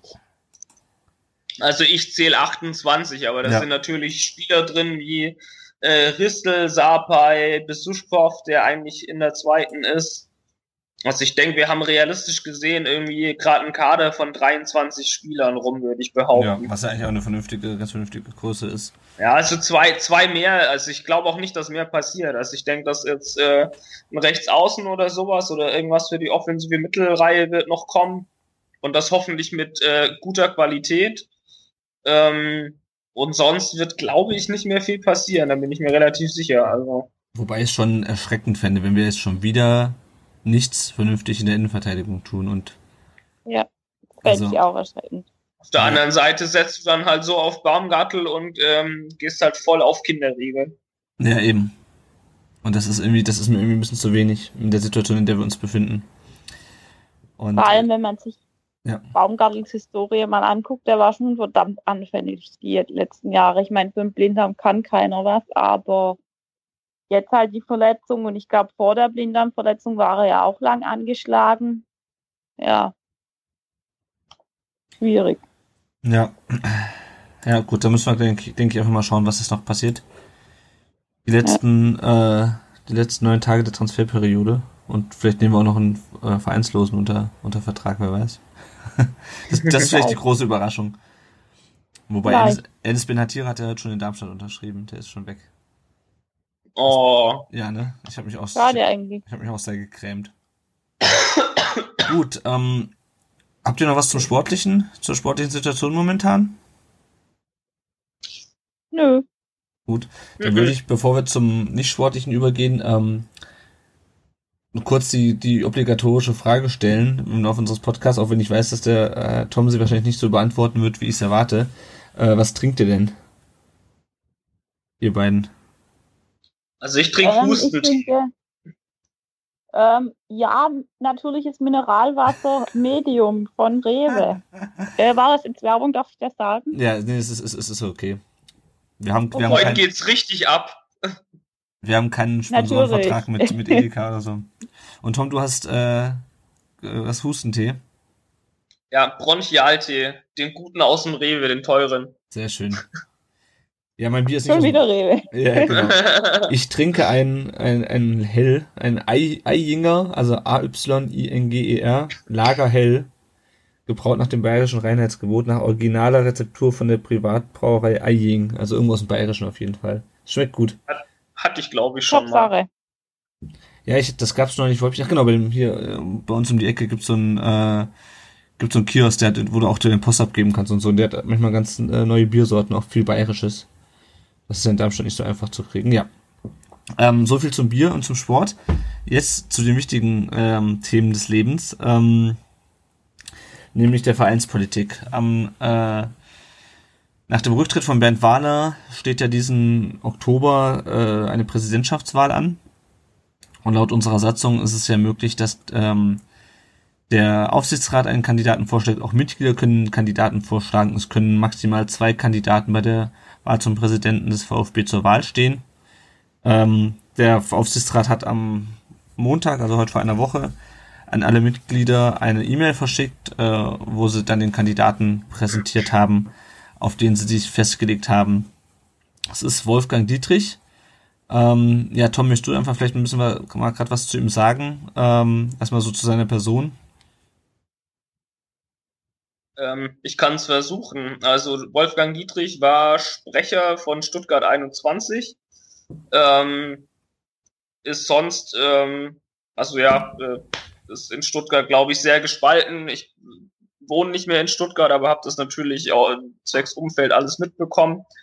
Ähm, und neben Stuttgart 21 ist er auch noch ähm, in einem, naja, ich nenne es mal Firmengeflecht äh, engagiert oder, oder dem gehören einige Firmen, die sich mit ähm, Sportinvestitionen beschäftigen. Und zwar ist das die Quadrex Sport AG. Äh, wobei ich da glaube ich aufpassen muss, dem gehört das nicht, sondern seinem Sohn oder der Sohn ist da glaube ich Aufsichtsrat. Der Sohn ist Aufsichtsrat bei den Kickers, glaube ich. Über genau und ähm, genau dieses das Quadrex hat sich auch mal bei den Kickers irgendwie eingekauft und ähm, naja, das ähm, die die äh, Sinn und Zweck davon ist es, so viel ich weiß oder was man liest, ähm, sich bei kleineren Vereinen einzukaufen, zum Beispiel TV-Rechte zu sichern und ähm, zu hoffen, dass der Verein wieder nach oben kommt, um da dann natürlich ordentlich äh, Gewinn rauszuholen. Also praktisch von den TV-Rechten, ähm, von den dass, dass genau, die Anteile an den TV-Rechten einfach auch in den absoluten Zahlen dann steigen sozusagen. Richtig, wenn ich das so richtig verstanden habe. Mhm. Ähm, genau, also das ist so, was man über Dietrich lesen kann im Moment. Ähm, ist, glaube ich, auch langjähriges äh, Stutt äh, VfB Stuttgart-Mitglied. Ähm, ja, mehr weiß ich dazu jetzt erstmal nicht, glaube ich. Mhm. Ähm, du hast das eben schon angesprochen, zum einen mit Stuttgart 21, zum einen mit ähm, Quadrex. Ähm, vielleicht können wir die Themen mal so, also ich sehe da vor allem drei Themen, äh, weswegen ich das Ganze ein bisschen kritisch sehe. Zum einen sehe ich die Art und Weise, wie er zum Kandidaten gemacht wurde nämlich dass es halt nur einen Kandidaten gibt. Ähm, zum einen finde ich dann diese Geschichte mit, S, äh, mit Stuttgart 21 interessant und auch problematisch. Und dann halt diese Geschichte mit seinen Firmengeflechten. Vielleicht können wir die Themen einfach mal der, der, der Reihe nach durchgehen. Ähm, wir hatten ja 2013, glaube ich, diese, ähm, diese Satzungsänderung, nachdem dann auch ähm, damals äh, Gerd Mäuser ja vom noch damaligen Aufsichtsratsvorsitzenden Dieter Hund mehr oder minder durchgedrückt wurde gab es ja eine Satzungsänderung, dass ähm, es auch zwei Kandidaten für eine Präsidentschaftswahl geben kann und nicht nur einen. Ähm, die hat es seitdem nicht gegeben. Und auch dieses Mal war es nicht so. Ähm, und ich muss persönlich sagen, ich finde das ziemlich problematisch, weil der Aufsichtsrat hat sich nur generell sowieso nicht ähm, gerade mit Ruhm bekleckert in den letzten Jahren äh, und auch jetzt äh, zwischen den Saisons nicht. Und sich dann hinzustellen und den Mitgliedern eine E-Mail zu schreiben äh, und zu sagen, äh, ja, also ähm, wir haben jetzt einen Kandidaten gefunden. Ich weiß, das wird ein paar von euch ärgern, dass wir nur einen Kandidaten aufstellen äh, und keine richtige Wahl draus machen, sondern im Grunde nur ein Ja oder Nein. Ähm, aber vertraut uns mal, wir haben da schon den besten gefunden. Äh, und ähm, ja, wie, wie seht ihr denn das, dass es nur einen Kandidaten gibt für die äh, für den Präsidentschaftsposten? Ja, schwierig. Also ähm, ich finde halt zum einen sendet der äh, Verein das Signal aus, dass die Mitglieder mitbestimmen sollen durch diese Regionalversammlungen, die es eben gab und ähm, durch diese Zukunftswerkstätten, was ja auch grundsätzlich relativ gute Instrumente sind, um, um, um ähm, da irgendwie mitzubestimmen. Und zum anderen äh, finde ich aber, dass er durch so eine Aktion jetzt, wie wir benennen nur einen Kandidaten, wieder äh, dieses das irgendwie ein bisschen wieder sich widerspricht einfach. Äh, zum einen einfach, ihr dürft mitwirken und zum anderen, wir setzen euch aber einen Kandidaten vor und äh, den habt ihr zu wählen, so nach dem Motto. Also so kam es zumindest bei mir jetzt einfach an. Ähm, ja, finde ich schwierig. Also es wäre einfach gut gewesen, glaube ich, wenn es einen zweiten gegeben hätte und zu seiner Personalie, ich glaube, da äußere ich mich da einfach mal später noch dazu. Also das wie gesagt, einfach mal von, von meiner Seite aus einfach das falsche Signal, da jetzt nur einen zu benennen und vor allem die Art und Weise mit der E-Mail fand ich jetzt halt auch nicht optimal, weil ja, die Alleingänge sollen aufhören, propagieren und ähm, sagen, ja, die Mitglieder sollen mitbestimmen und dann bringt man sowas nicht so gut. Also ich, ich finde auch, dass ähm, der Prozess irgendwie eher das Problem ist. Also ich finde es relativ logisch, dass der Verein oder der Aufsichtsrat äh, einen Kandidaten ins Rennen schickt und ich finde es auch sehr logisch, dass die nur einen Kandidaten ins Rennen von sich aus schicken. Weil entweder du bist von jemand überzeugt ähm, oder halt nicht. Und wenn die von dem überzeugt sind, dann äh, finde ich es relativ äh, logisch einfach, dass ähm, aus der Sicht jetzt, dass aus, aus der Sicht einfach nur ein Kandidat ähm, vorgeschlagen wird. Ähm, was das Problem ist, finde ich, ist halt, ja, wie gesagt, der ganze Prozess. Also klar, ähm, wir brauchen einen neuen Präsidenten. Dann äh, igelt sich der Aufsichtsrat ein, ähm, bespricht sich und sucht halt einen Kandidaten und setzt einem das vor. Also die Formulierung in der E-Mail, ähm, ich weiß nicht, was die das wieder geritten hat. Also das war wieder dieses typische so, ja, ja, wir wissen schon eigentlich ganz genau, was wir wollen und ähm, ich weiß, einigen äh, von euch gefällt es nicht, aber der ist schon richtig, also wählt das mal. Das ist einfach blödsinnig. Also das ist einfach irgendwie dämlich. Ähm, ich, ich hätte mir da dann schon irgendwie ähm, ich weiß nicht, was Offeneres gewünscht, so von wegen so hier, ähm, wir sind der Aufsichtsrat, ähm, wir schlagen den Kandidaten vor, aus den und den Gründen, wir glauben, der ist äh, der beste Präsident ähm, für uns in dies, an, an diesem Zeitpunkt. Und ähm, ja, ich weiß nicht, ähm, von äh, bitte hier Mitglieder, ähm, bringt doch mal einen Gegenkandidaten oder oder ähm, Wisst ihr, was ich meine? Also ja. der, der Prozess ist irgendwie schwachsinnig. Man hätte das irgendwie von vornherein vielleicht offener kommunizieren sollen. So, hey, ja, wir suchen nach, ne, nach einem äh, äh, entsprechenden Kandidaten. Ähm, und jetzt gucken wir doch mal, hier habt ihr auch was oder keine Ahnung, dann ja, weiß ich nicht. Also das äh, fehlt mir da so ein bisschen. Es ist so wieder hinter verschlossenen Türen gemauschelt worden und ähm, das ist halt diese alte Klüngelei, die man dem Aufsichtsrat auch wieder super einfach vorwerfen kann. Hm, also ich kann mal kurz vorlesen aus dem Schreiben. Wir gehen, wir gehen davon aus, dass die Tatsache, nur einen Kandidaten zu benennen, nicht von allen Mitgliedern gleichermaßen geschätzt wird, da auf, da auf Basis der Satzung auch zwei Kandidaten zur Wahl gestellt werden könnten. Dennoch sind wir absolut davon überzeugt, damit im Sinne des Vereins zu handeln. Wir haben uns mit zahlreichen möglichen Kandidaten auseinandergesetzt mit Wolfgang Dietrich den aus unserer Sicht optimalen Kandidaten gefunden. Andere Personen schieden zum Beispiel deshalb aus, weil bei ihnen keine Bereitschaft für eine ehrenamtliche Tätigkeit vorlag, ihrem Profil die Erfahrung im Profifußball oder die notwendige wirtschaftliche Erfahrung fehlte, ohne dies in der aktuellen Situation schwer möglich ist, einen Verein dieser Größenordnung erfolgreich in die Zukunft zu führen. Also ich kann ich mir ehrlich gesagt nicht so richtig vorstellen. Ich kann mir auch gut vorstellen, dass Dietrich einfach gesagt hat, ähm, also ich mache das nur, wenn es keinen Gegenkandidaten gibt. Weil, ähm, ne, der will natürlich auch Planungssicherheit. Das ist so jemand, der will nicht sagen, ach, mal gucken, mal gucken, wie die Wahl ausgeht, vielleicht werde ich, vielleicht werde ich nicht. Sondern wenn du so hochprofilierte Leute irgendwie für so einen Job gewinnen willst, dann musst du denen auch die, ähm, musst du denen auch die Sicherheit geben, dass sie dann am, am Ende auch den Job haben. Das war ja bei Bernd Wahler im Grunde nicht anders. Der hatte ja auch noch seinen Job bei Adidas, war es, glaube ich, oder Puma. Ähm, Adidas. Ja.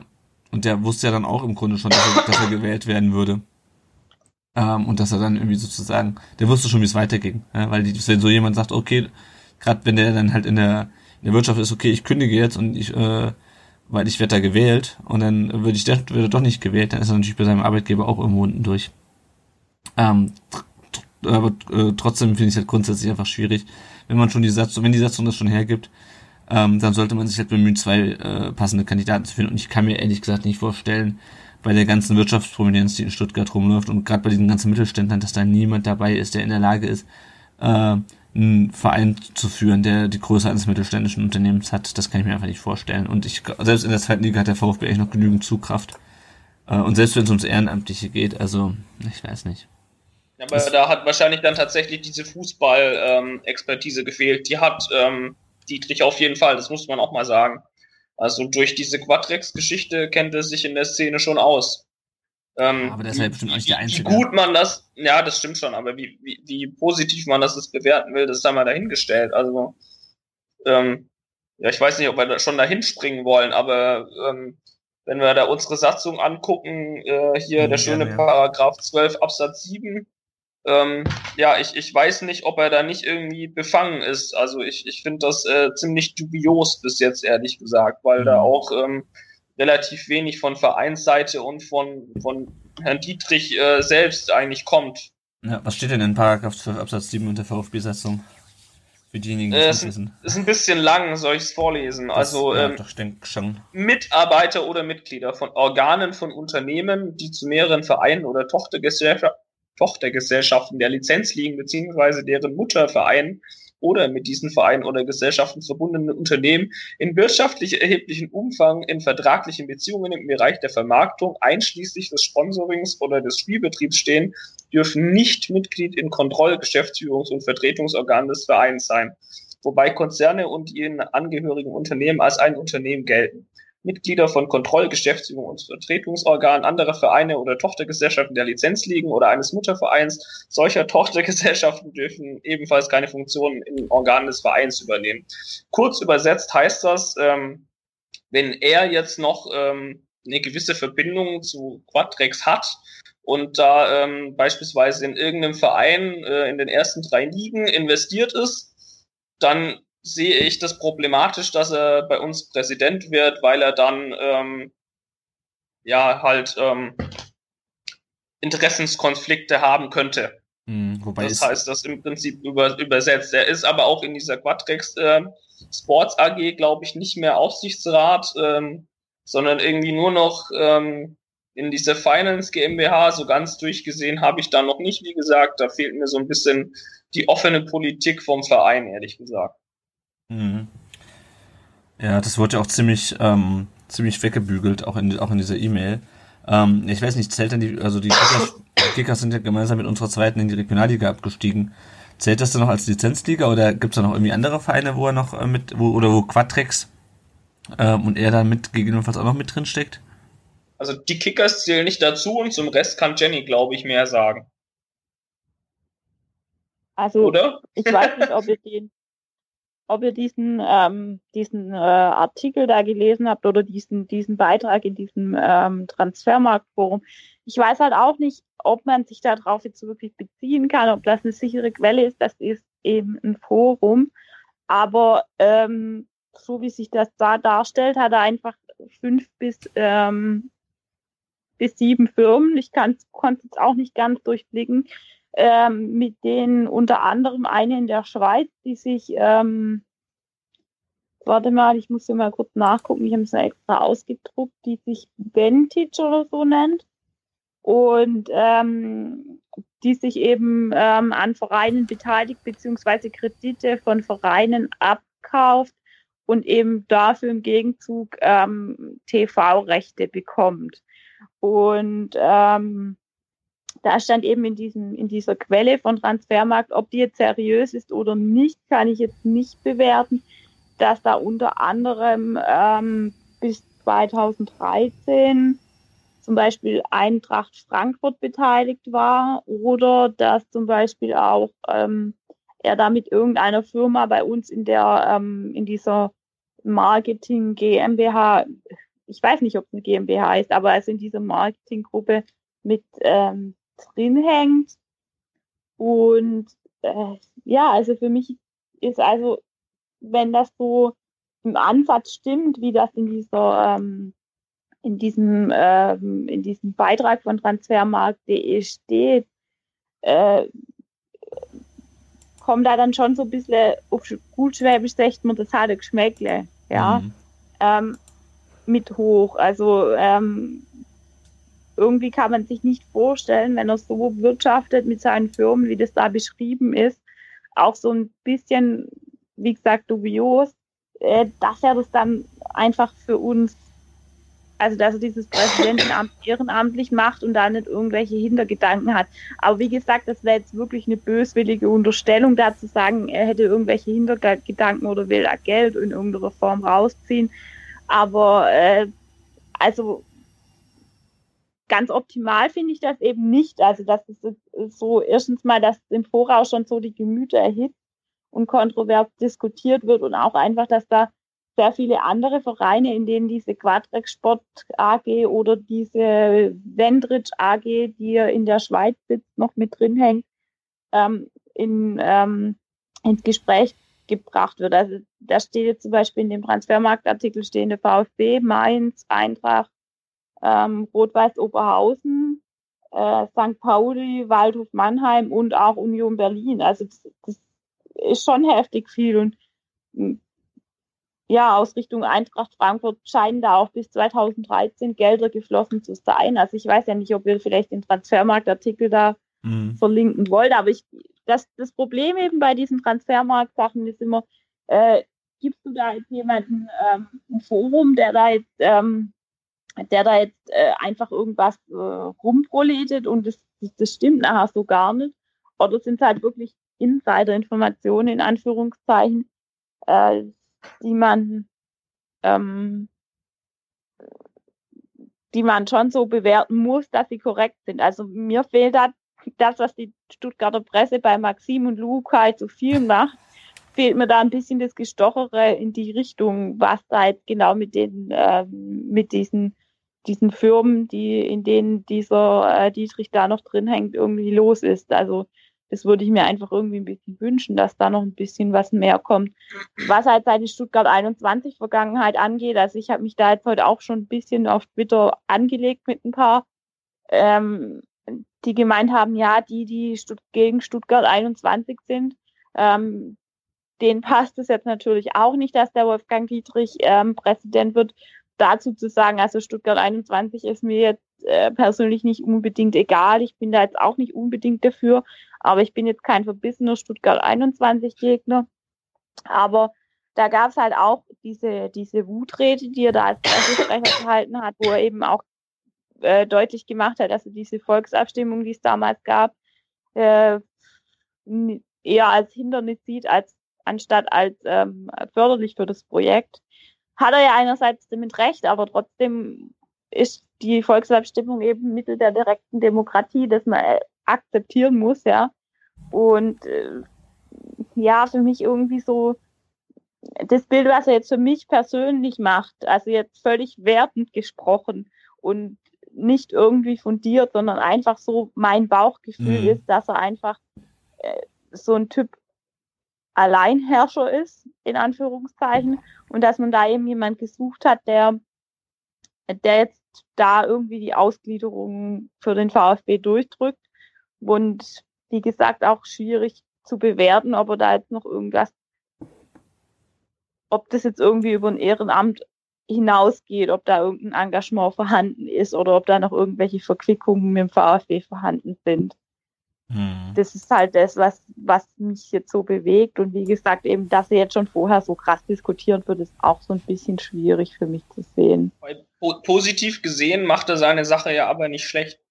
Also, dass er da dann äh, rumpoltert bei Stuttgart 21, das ist ja per se eigentlich sein Job gewesen. Ja. Und das hat er ja. da ja dann eigentlich nicht schlecht gemacht. Und auch, ähm, ich, ich spiele jetzt mal so ein bisschen äh, Dr. Jekyll und Mr. Hyde. Ähm, ich sehe ihn auch kritisch, aber ähm, ich kann auch irgendwie nachvollziehen, was der Aufsichtsrat, glaube ich, an ihm sieht. Also erstens mal hat er, glaube ich, bei Stuttgart 21 keinen schlechten Job gemacht, soweit ich das halbwegs bewerten kann. Ähm, und bei dieser Quadrex-Geschichte, ähm, ich glaube, der ist schon verflucht cleverer Geschäftsmann. Und ich ja. weiß nicht, ob äh, der VfB nicht so einen Typen eigentlich braucht.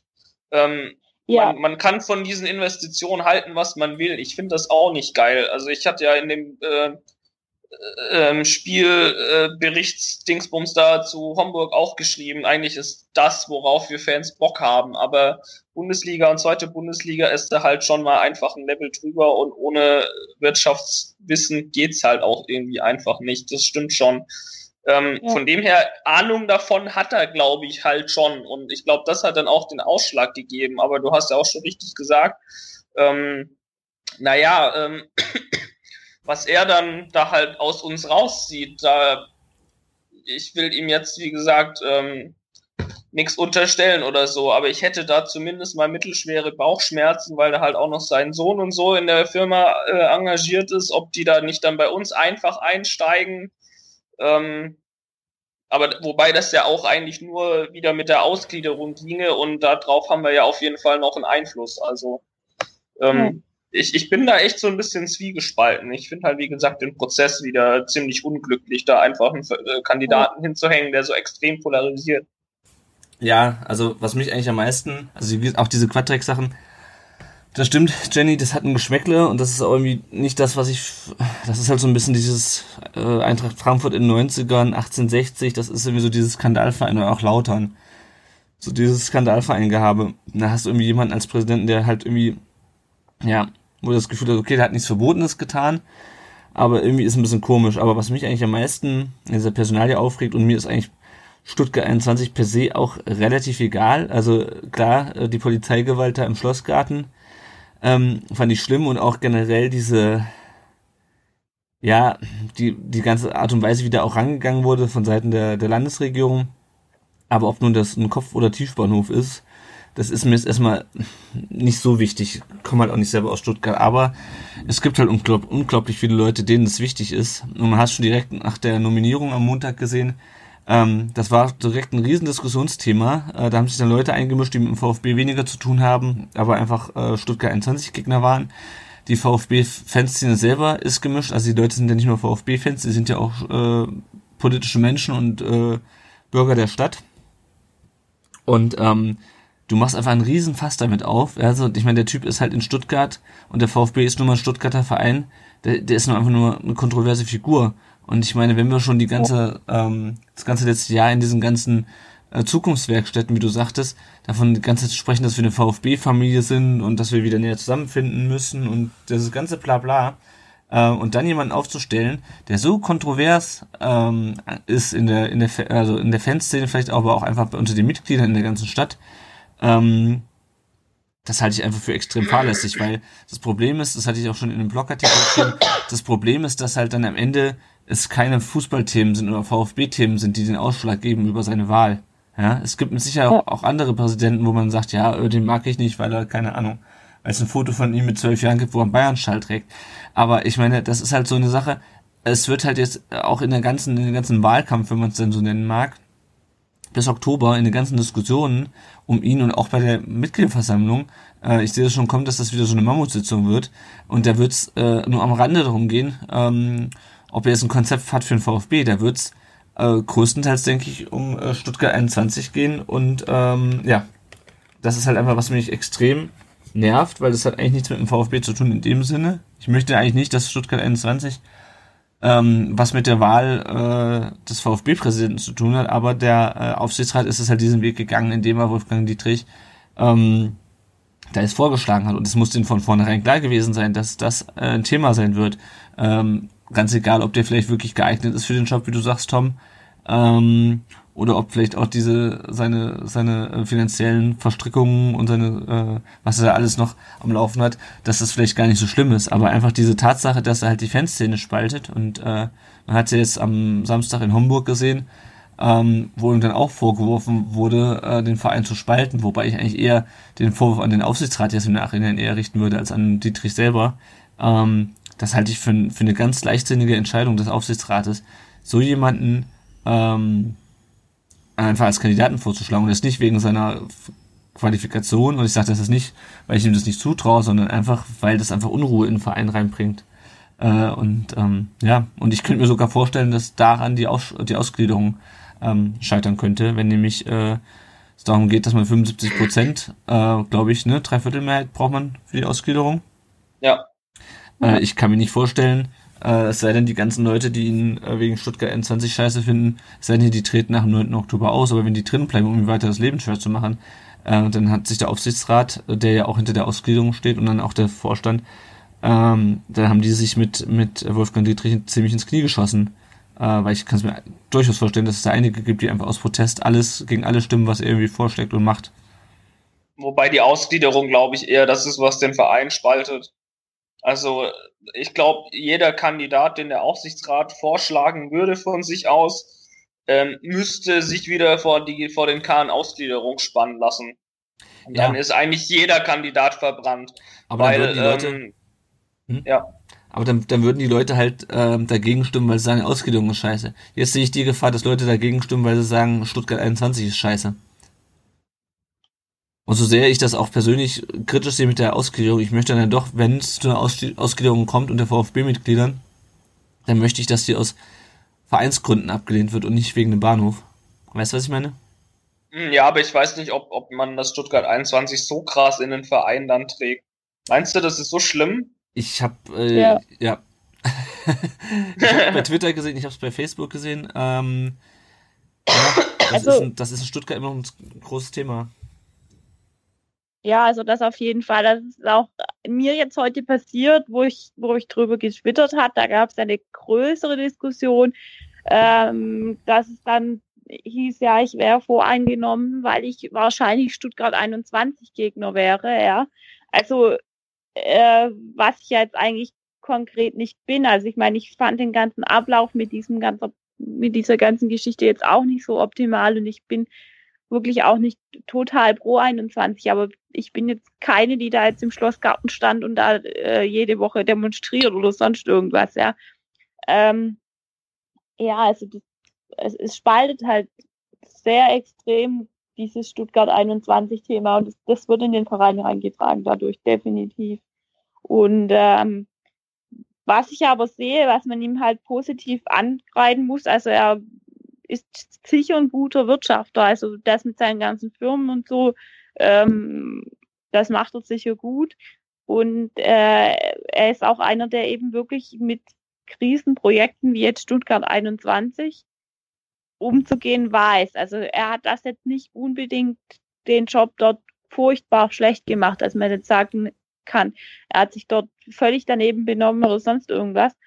Aber ja, wie gesagt, spaltet eben und das, das wird das Problem sein im, Endeffekt, dass man dadurch dann äh, Stuttgarter Politikthemen in den Verein reinträgt durch Stuttgart 21 und dass er eben auch innerhalb der Fanszene durch dieses Engagement einfach spaltet, weil Stuttgart 21 ist nach wie vor ein großes Thema in der Region. Also das, das jedes Mal, wenn man mit dem Zug nach Stuttgart fährt, dann heißt es, oh, jetzt müssen wir wieder so weit latschen bis zu der dumme S-Bahn dann unter, nur weil die den Bläde Bauhof umbauen, ja. Also, das hört man schon, ja. Und wie gesagt, schwierig, ganz schwieriges Thema. Will mich da jetzt auch wirklich nicht zu weit in den Nesseln setzen, aber ja, finde ihn jetzt nicht die optimale Lösung. Aber fraglich wäre halt, was man, was man für eine Alternative gehabt hätte. Das, ja. Und ich glaube, da gab es halt nicht so viele, weil wie schon am Anfang gesagt, die Spieler stehen in Schlange und ich glaube, Offizielle, die zu uns wollen, stehen mittlerweile auch nicht mehr Schlange. Wobei ich mir das in der Region irgendwie nicht so richtig vorstellen kann, dass da doch nicht doch genügend Leute gibt, die sagen, boah, jetzt nochmal irgendwie den VfB oder vielleicht auch als der Präsident in die Geschichte eingehen, der den VfB wieder in die äh, erste Liga geführt hat, so wie Meier Vorfelder damals. Ich weiß es nicht. Also ich finde halt auch, ich muss mir dann auch ein paar Mal den Vorwurf anhören, ja, du hast ja selber keinen besseren Vorschlag, äh, also sei lieber ruhig, ähm, was ich irgendwie nicht nachvollziehen kann, weil nur weil ich eine Entscheidung doof finde, heißt das ja nicht, dass ich automatisch ähm, in der Lage sein muss, einen, besseren Vorschlag zu bringen. Also ich bin nun mal nicht mit der Stuttgarter ähm, Geschäftswelt oder mit dem Stuttgarter Mittelstand vernetzt. Der ähm, Aufsichtsrat ist es offensichtlich, äh, weil sie ja auch selber alles Mittelständler sind. Ähm, ja, ich könnte jetzt auch keinen besseren Kandidaten aus dem, äh, aus dem Stegreif nennen, aber ich weiß halt, dass der Kandidat für die Vereins, äh, für den Vereinsfrieden nicht gut ist und nicht so gut, gut sein wird als Präsident.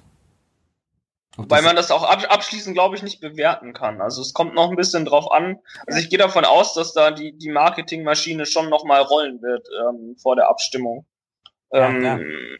Also da bin ich mal gespannt, was da dann so geäußert wird auf jeden Fall und ob man da dann nochmal naja, eine vernünftige Diskussion einfach hinbekommt oder ob das dann wieder nur so ein Friss oder Stirb ist und dann rennen äh, die Ultras und die aktive Fanszene wieder hin, sind einfach nur dagegen, weil ja, also das, das wird dann halt auch einfach immer scheiße kommuniziert und die Leute nicht mitgenommen. Und das ist das, ein, das eigentliche Problem eigentlich die ganze Zeit. Ja. Ja, ich sage auch nicht, dass das seine Schuld ist dann. Also er hat selber, also ja, er kandidiert halt. Ja, aber ich meine, er ist nur mal der, der ja. er ist problematisch sehe ich das halt klar, klar zum einen die Leute, die einfach die Politik in den Verein reintragen. Ähm, aber man ist nun mal nicht immer nur eine Sache, man ist immer, eine Person setzt sich immer aus verschiedenen Aspekten zusammen und das ist dann nun manchmal, nun mal bei vielen pro VfB und gegen oder pro Stuttgart 21. Ähm, ja, aber es ist halt einfach, selbst wenn man es ihm nicht anlasten kann, ähm, es wird halt einfach ein Problem werden, fürchte ich. Also ich hoffe, dass es nicht so kommt und klar, da wird auch sicherlich noch viel Öffentlichkeitsarbeit betrieben, ähm, ob das ansteckt, ist eine andere Geschichte. Bei den Leuten, ich würde mich auch freuen, wenn sich das Ganze beruhigt und ähm, der seine Arbeit vernünftig macht und uns wieder in die erste Liga führt. Aber das ist nicht so, also wir hatten gerade schon unruhige Zeiten hinter uns. Ich hatte eigentlich gehofft, es wird jetzt mal ein bisschen ruhiger. Und ich sehe es momentan nicht so, dass es so kommt. Mhm. Wobei, also noch ein, noch eine ja. Sache, ähm, der letzte Präsident Bernd Wahler war ja eher so ein ruhiger Typ. Und ähm, Gut, der war zu ruhig. Ein, genau, ein ruhiger Typ macht sich halt auch einfach überhaupt nicht ähm, angreifbar. Und ich glaube schon, dass ähm, der Dietrich eher so, also ich kenne ihn nicht, aber ich meine, er war Sprecher von S21, also irgendwie der schüchterne Typ wird er nicht sein. Also ich glaube, der, der, ist halt auch einer, der sich hinstellen kann, äh, sagt, was er will, äh, vielleicht auch kontroverse Sachen. Und ich, ich glaube, irgendwie ist es schon äh, ein Typ, der uns helfen könnte. So einer ist halt auch angreifbar. Ähm, es hätte halt ja, irgendwie nicht unbedingt er sein müssen, aber so, äh, hm. ich glaube, die Richtung ist gar nicht mal die falsche, aber ja, ja wenn es genau da eine Alternative gäbe, wäre es halt nicht so schlecht, der ähnlich wäre. Das dachten wir eben bei Dude und Zorniger damals auch schon. Das waren halt auch beide Typen, die rhetorisch sehr stark waren und sehr gut reden konnten. Und das mhm. kann Dietrich meines Erachtens nach auch. Und die uns als Fans gut einwickeln konnten. Und da sehe ich dann auch wieder ein bisschen das Problem, weil rhetorisch stark ist er auf jeden Fall. Als Pressesprecher von Stuttgart 21 muss das sein, ja. Und, und das ist halt auch wieder so was, wo ich Bedenke habe, dass es wieder so weitergeht, dass da große Brandräte geschwungen werden und dann am Ende nichts passiert, ja. Ja. Na gut, wir müssen es einfach abwarten. Ähm, aber ja. es ist auf jeden Fall, ja, uns stehen unruhige Zeiten bevor, denke ich. Ja, ähm, damit haben wir sozusagen die aktuellen Themen rund um VfB in dieser Folge schon abgeschlossen. Jetzt ähm, wählen wir natürlich in jeder Folge den äh, Spieler der Folge. Ähm, das ist der Spieler, dessen Rückennummer mit der Nummer der Folge korrespondiert. Das ist jetzt Folge Nummer 12. Und ähm, man muss dazu sagen, fest Rückennummern gibt es beim VfB erst seit, äh, oder generell in der Bundesliga, erst seit der Saison 1995, 96, also jetzt seit ähm, 21 Jahren. Und deswegen wählen wir dann auch immer nur die besten Spieler der letzten 20 Jahre, im Grunde der letzten 21 Jahre, weil halt einfach vorher die äh, Rückennummern äh, unter den Spielern, die auf dem Platz standen, von 1 bis 11 vergeben wurde. Und da hat man natürlich, wenn man Stammspieler war, immer mal die gleiche Nummer gehabt, aber es war halt nicht die feste Nummer, so wie wir das heute kennen.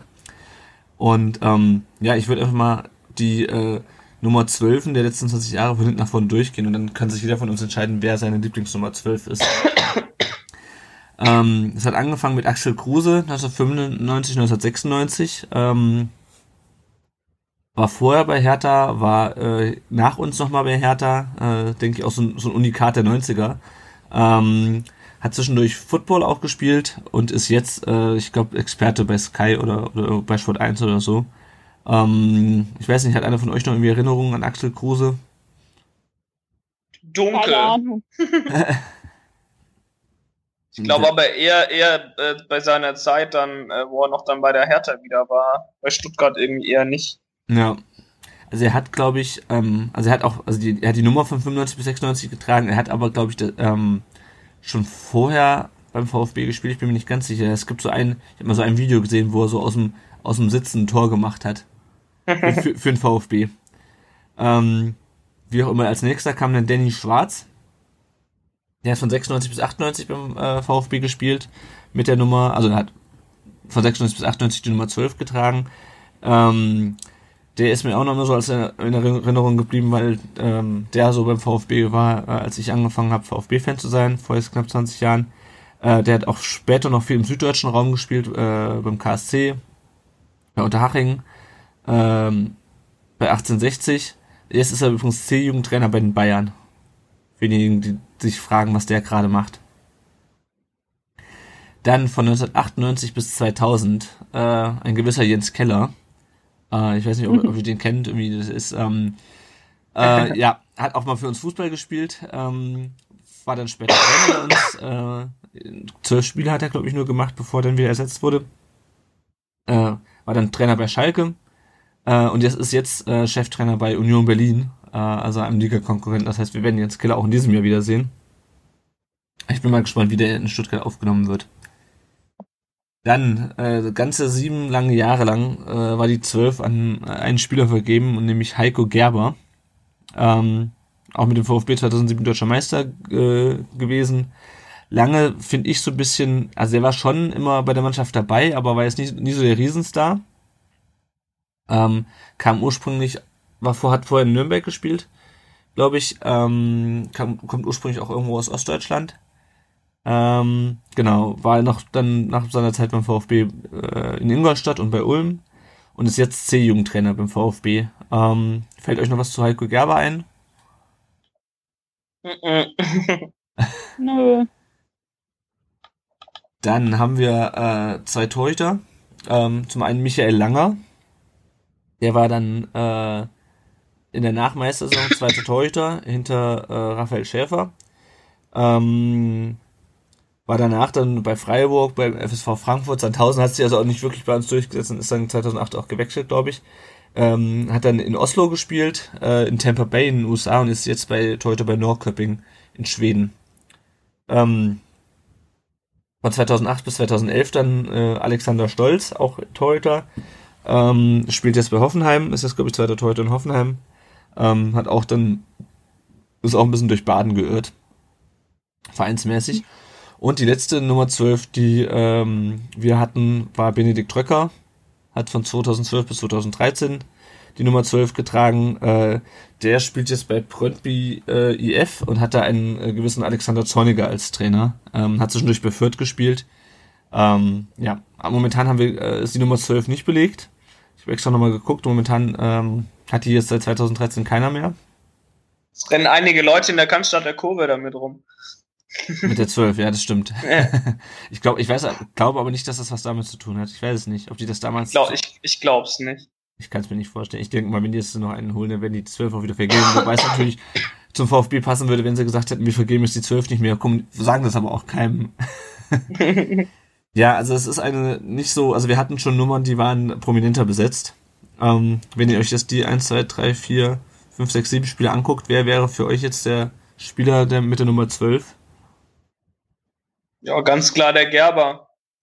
Also habe ja. noch ähm, deutliche Erinnerungen an ihn und ähm, 2007 auch Meister geworden. Ähm, ja, kann mich noch gut an ihn erinnern und ähm, ja, ist er jetzt auch immer noch bei uns.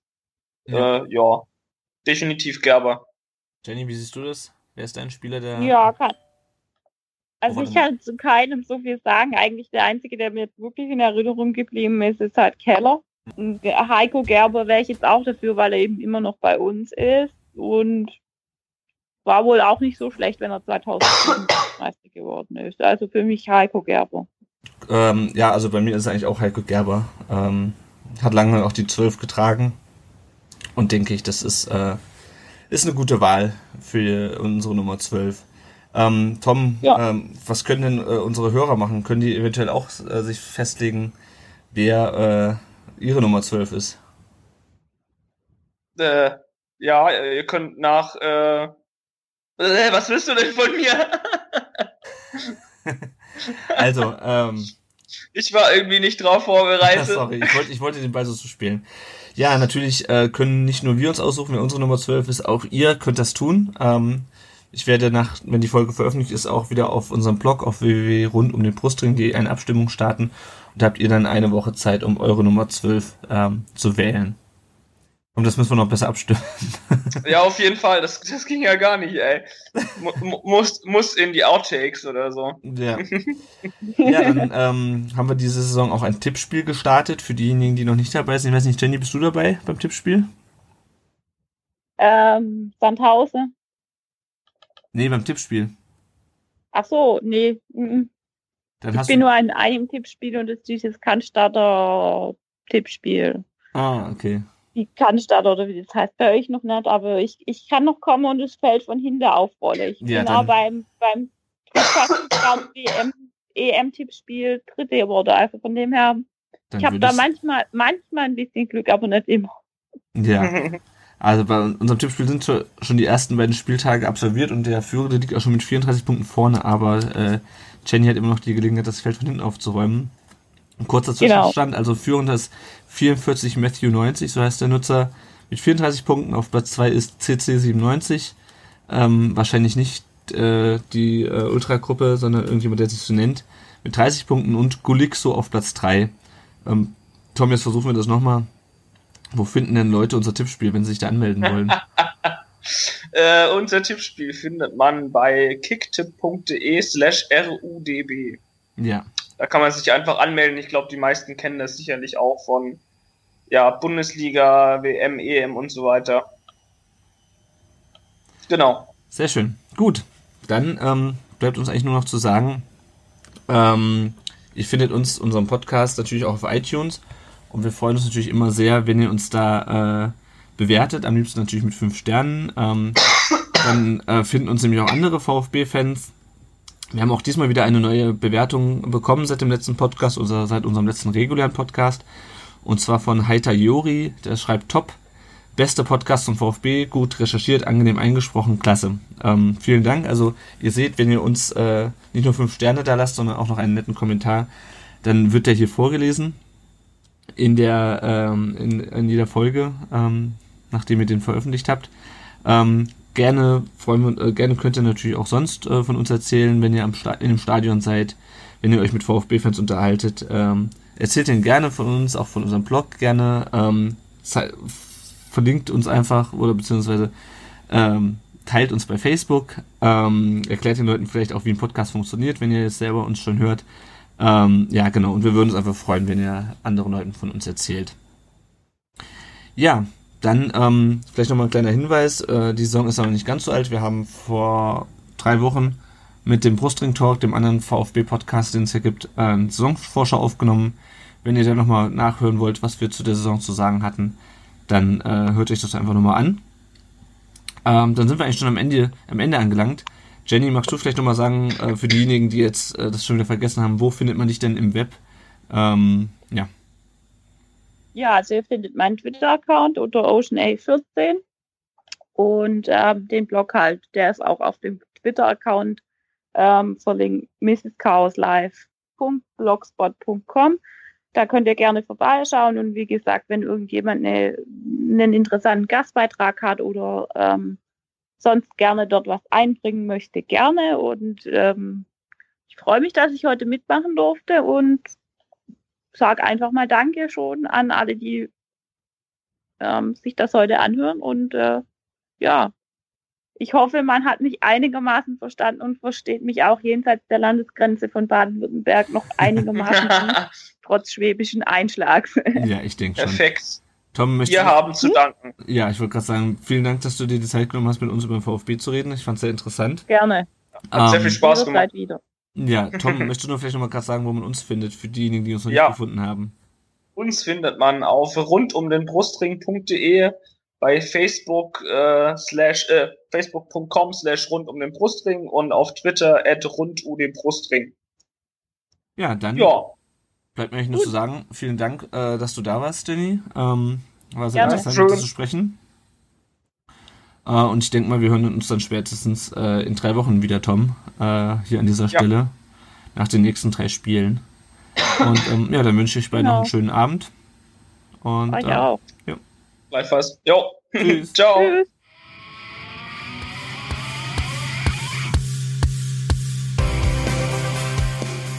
Rund um den Brustring. Der VfB Stuttgart Fan Podcast.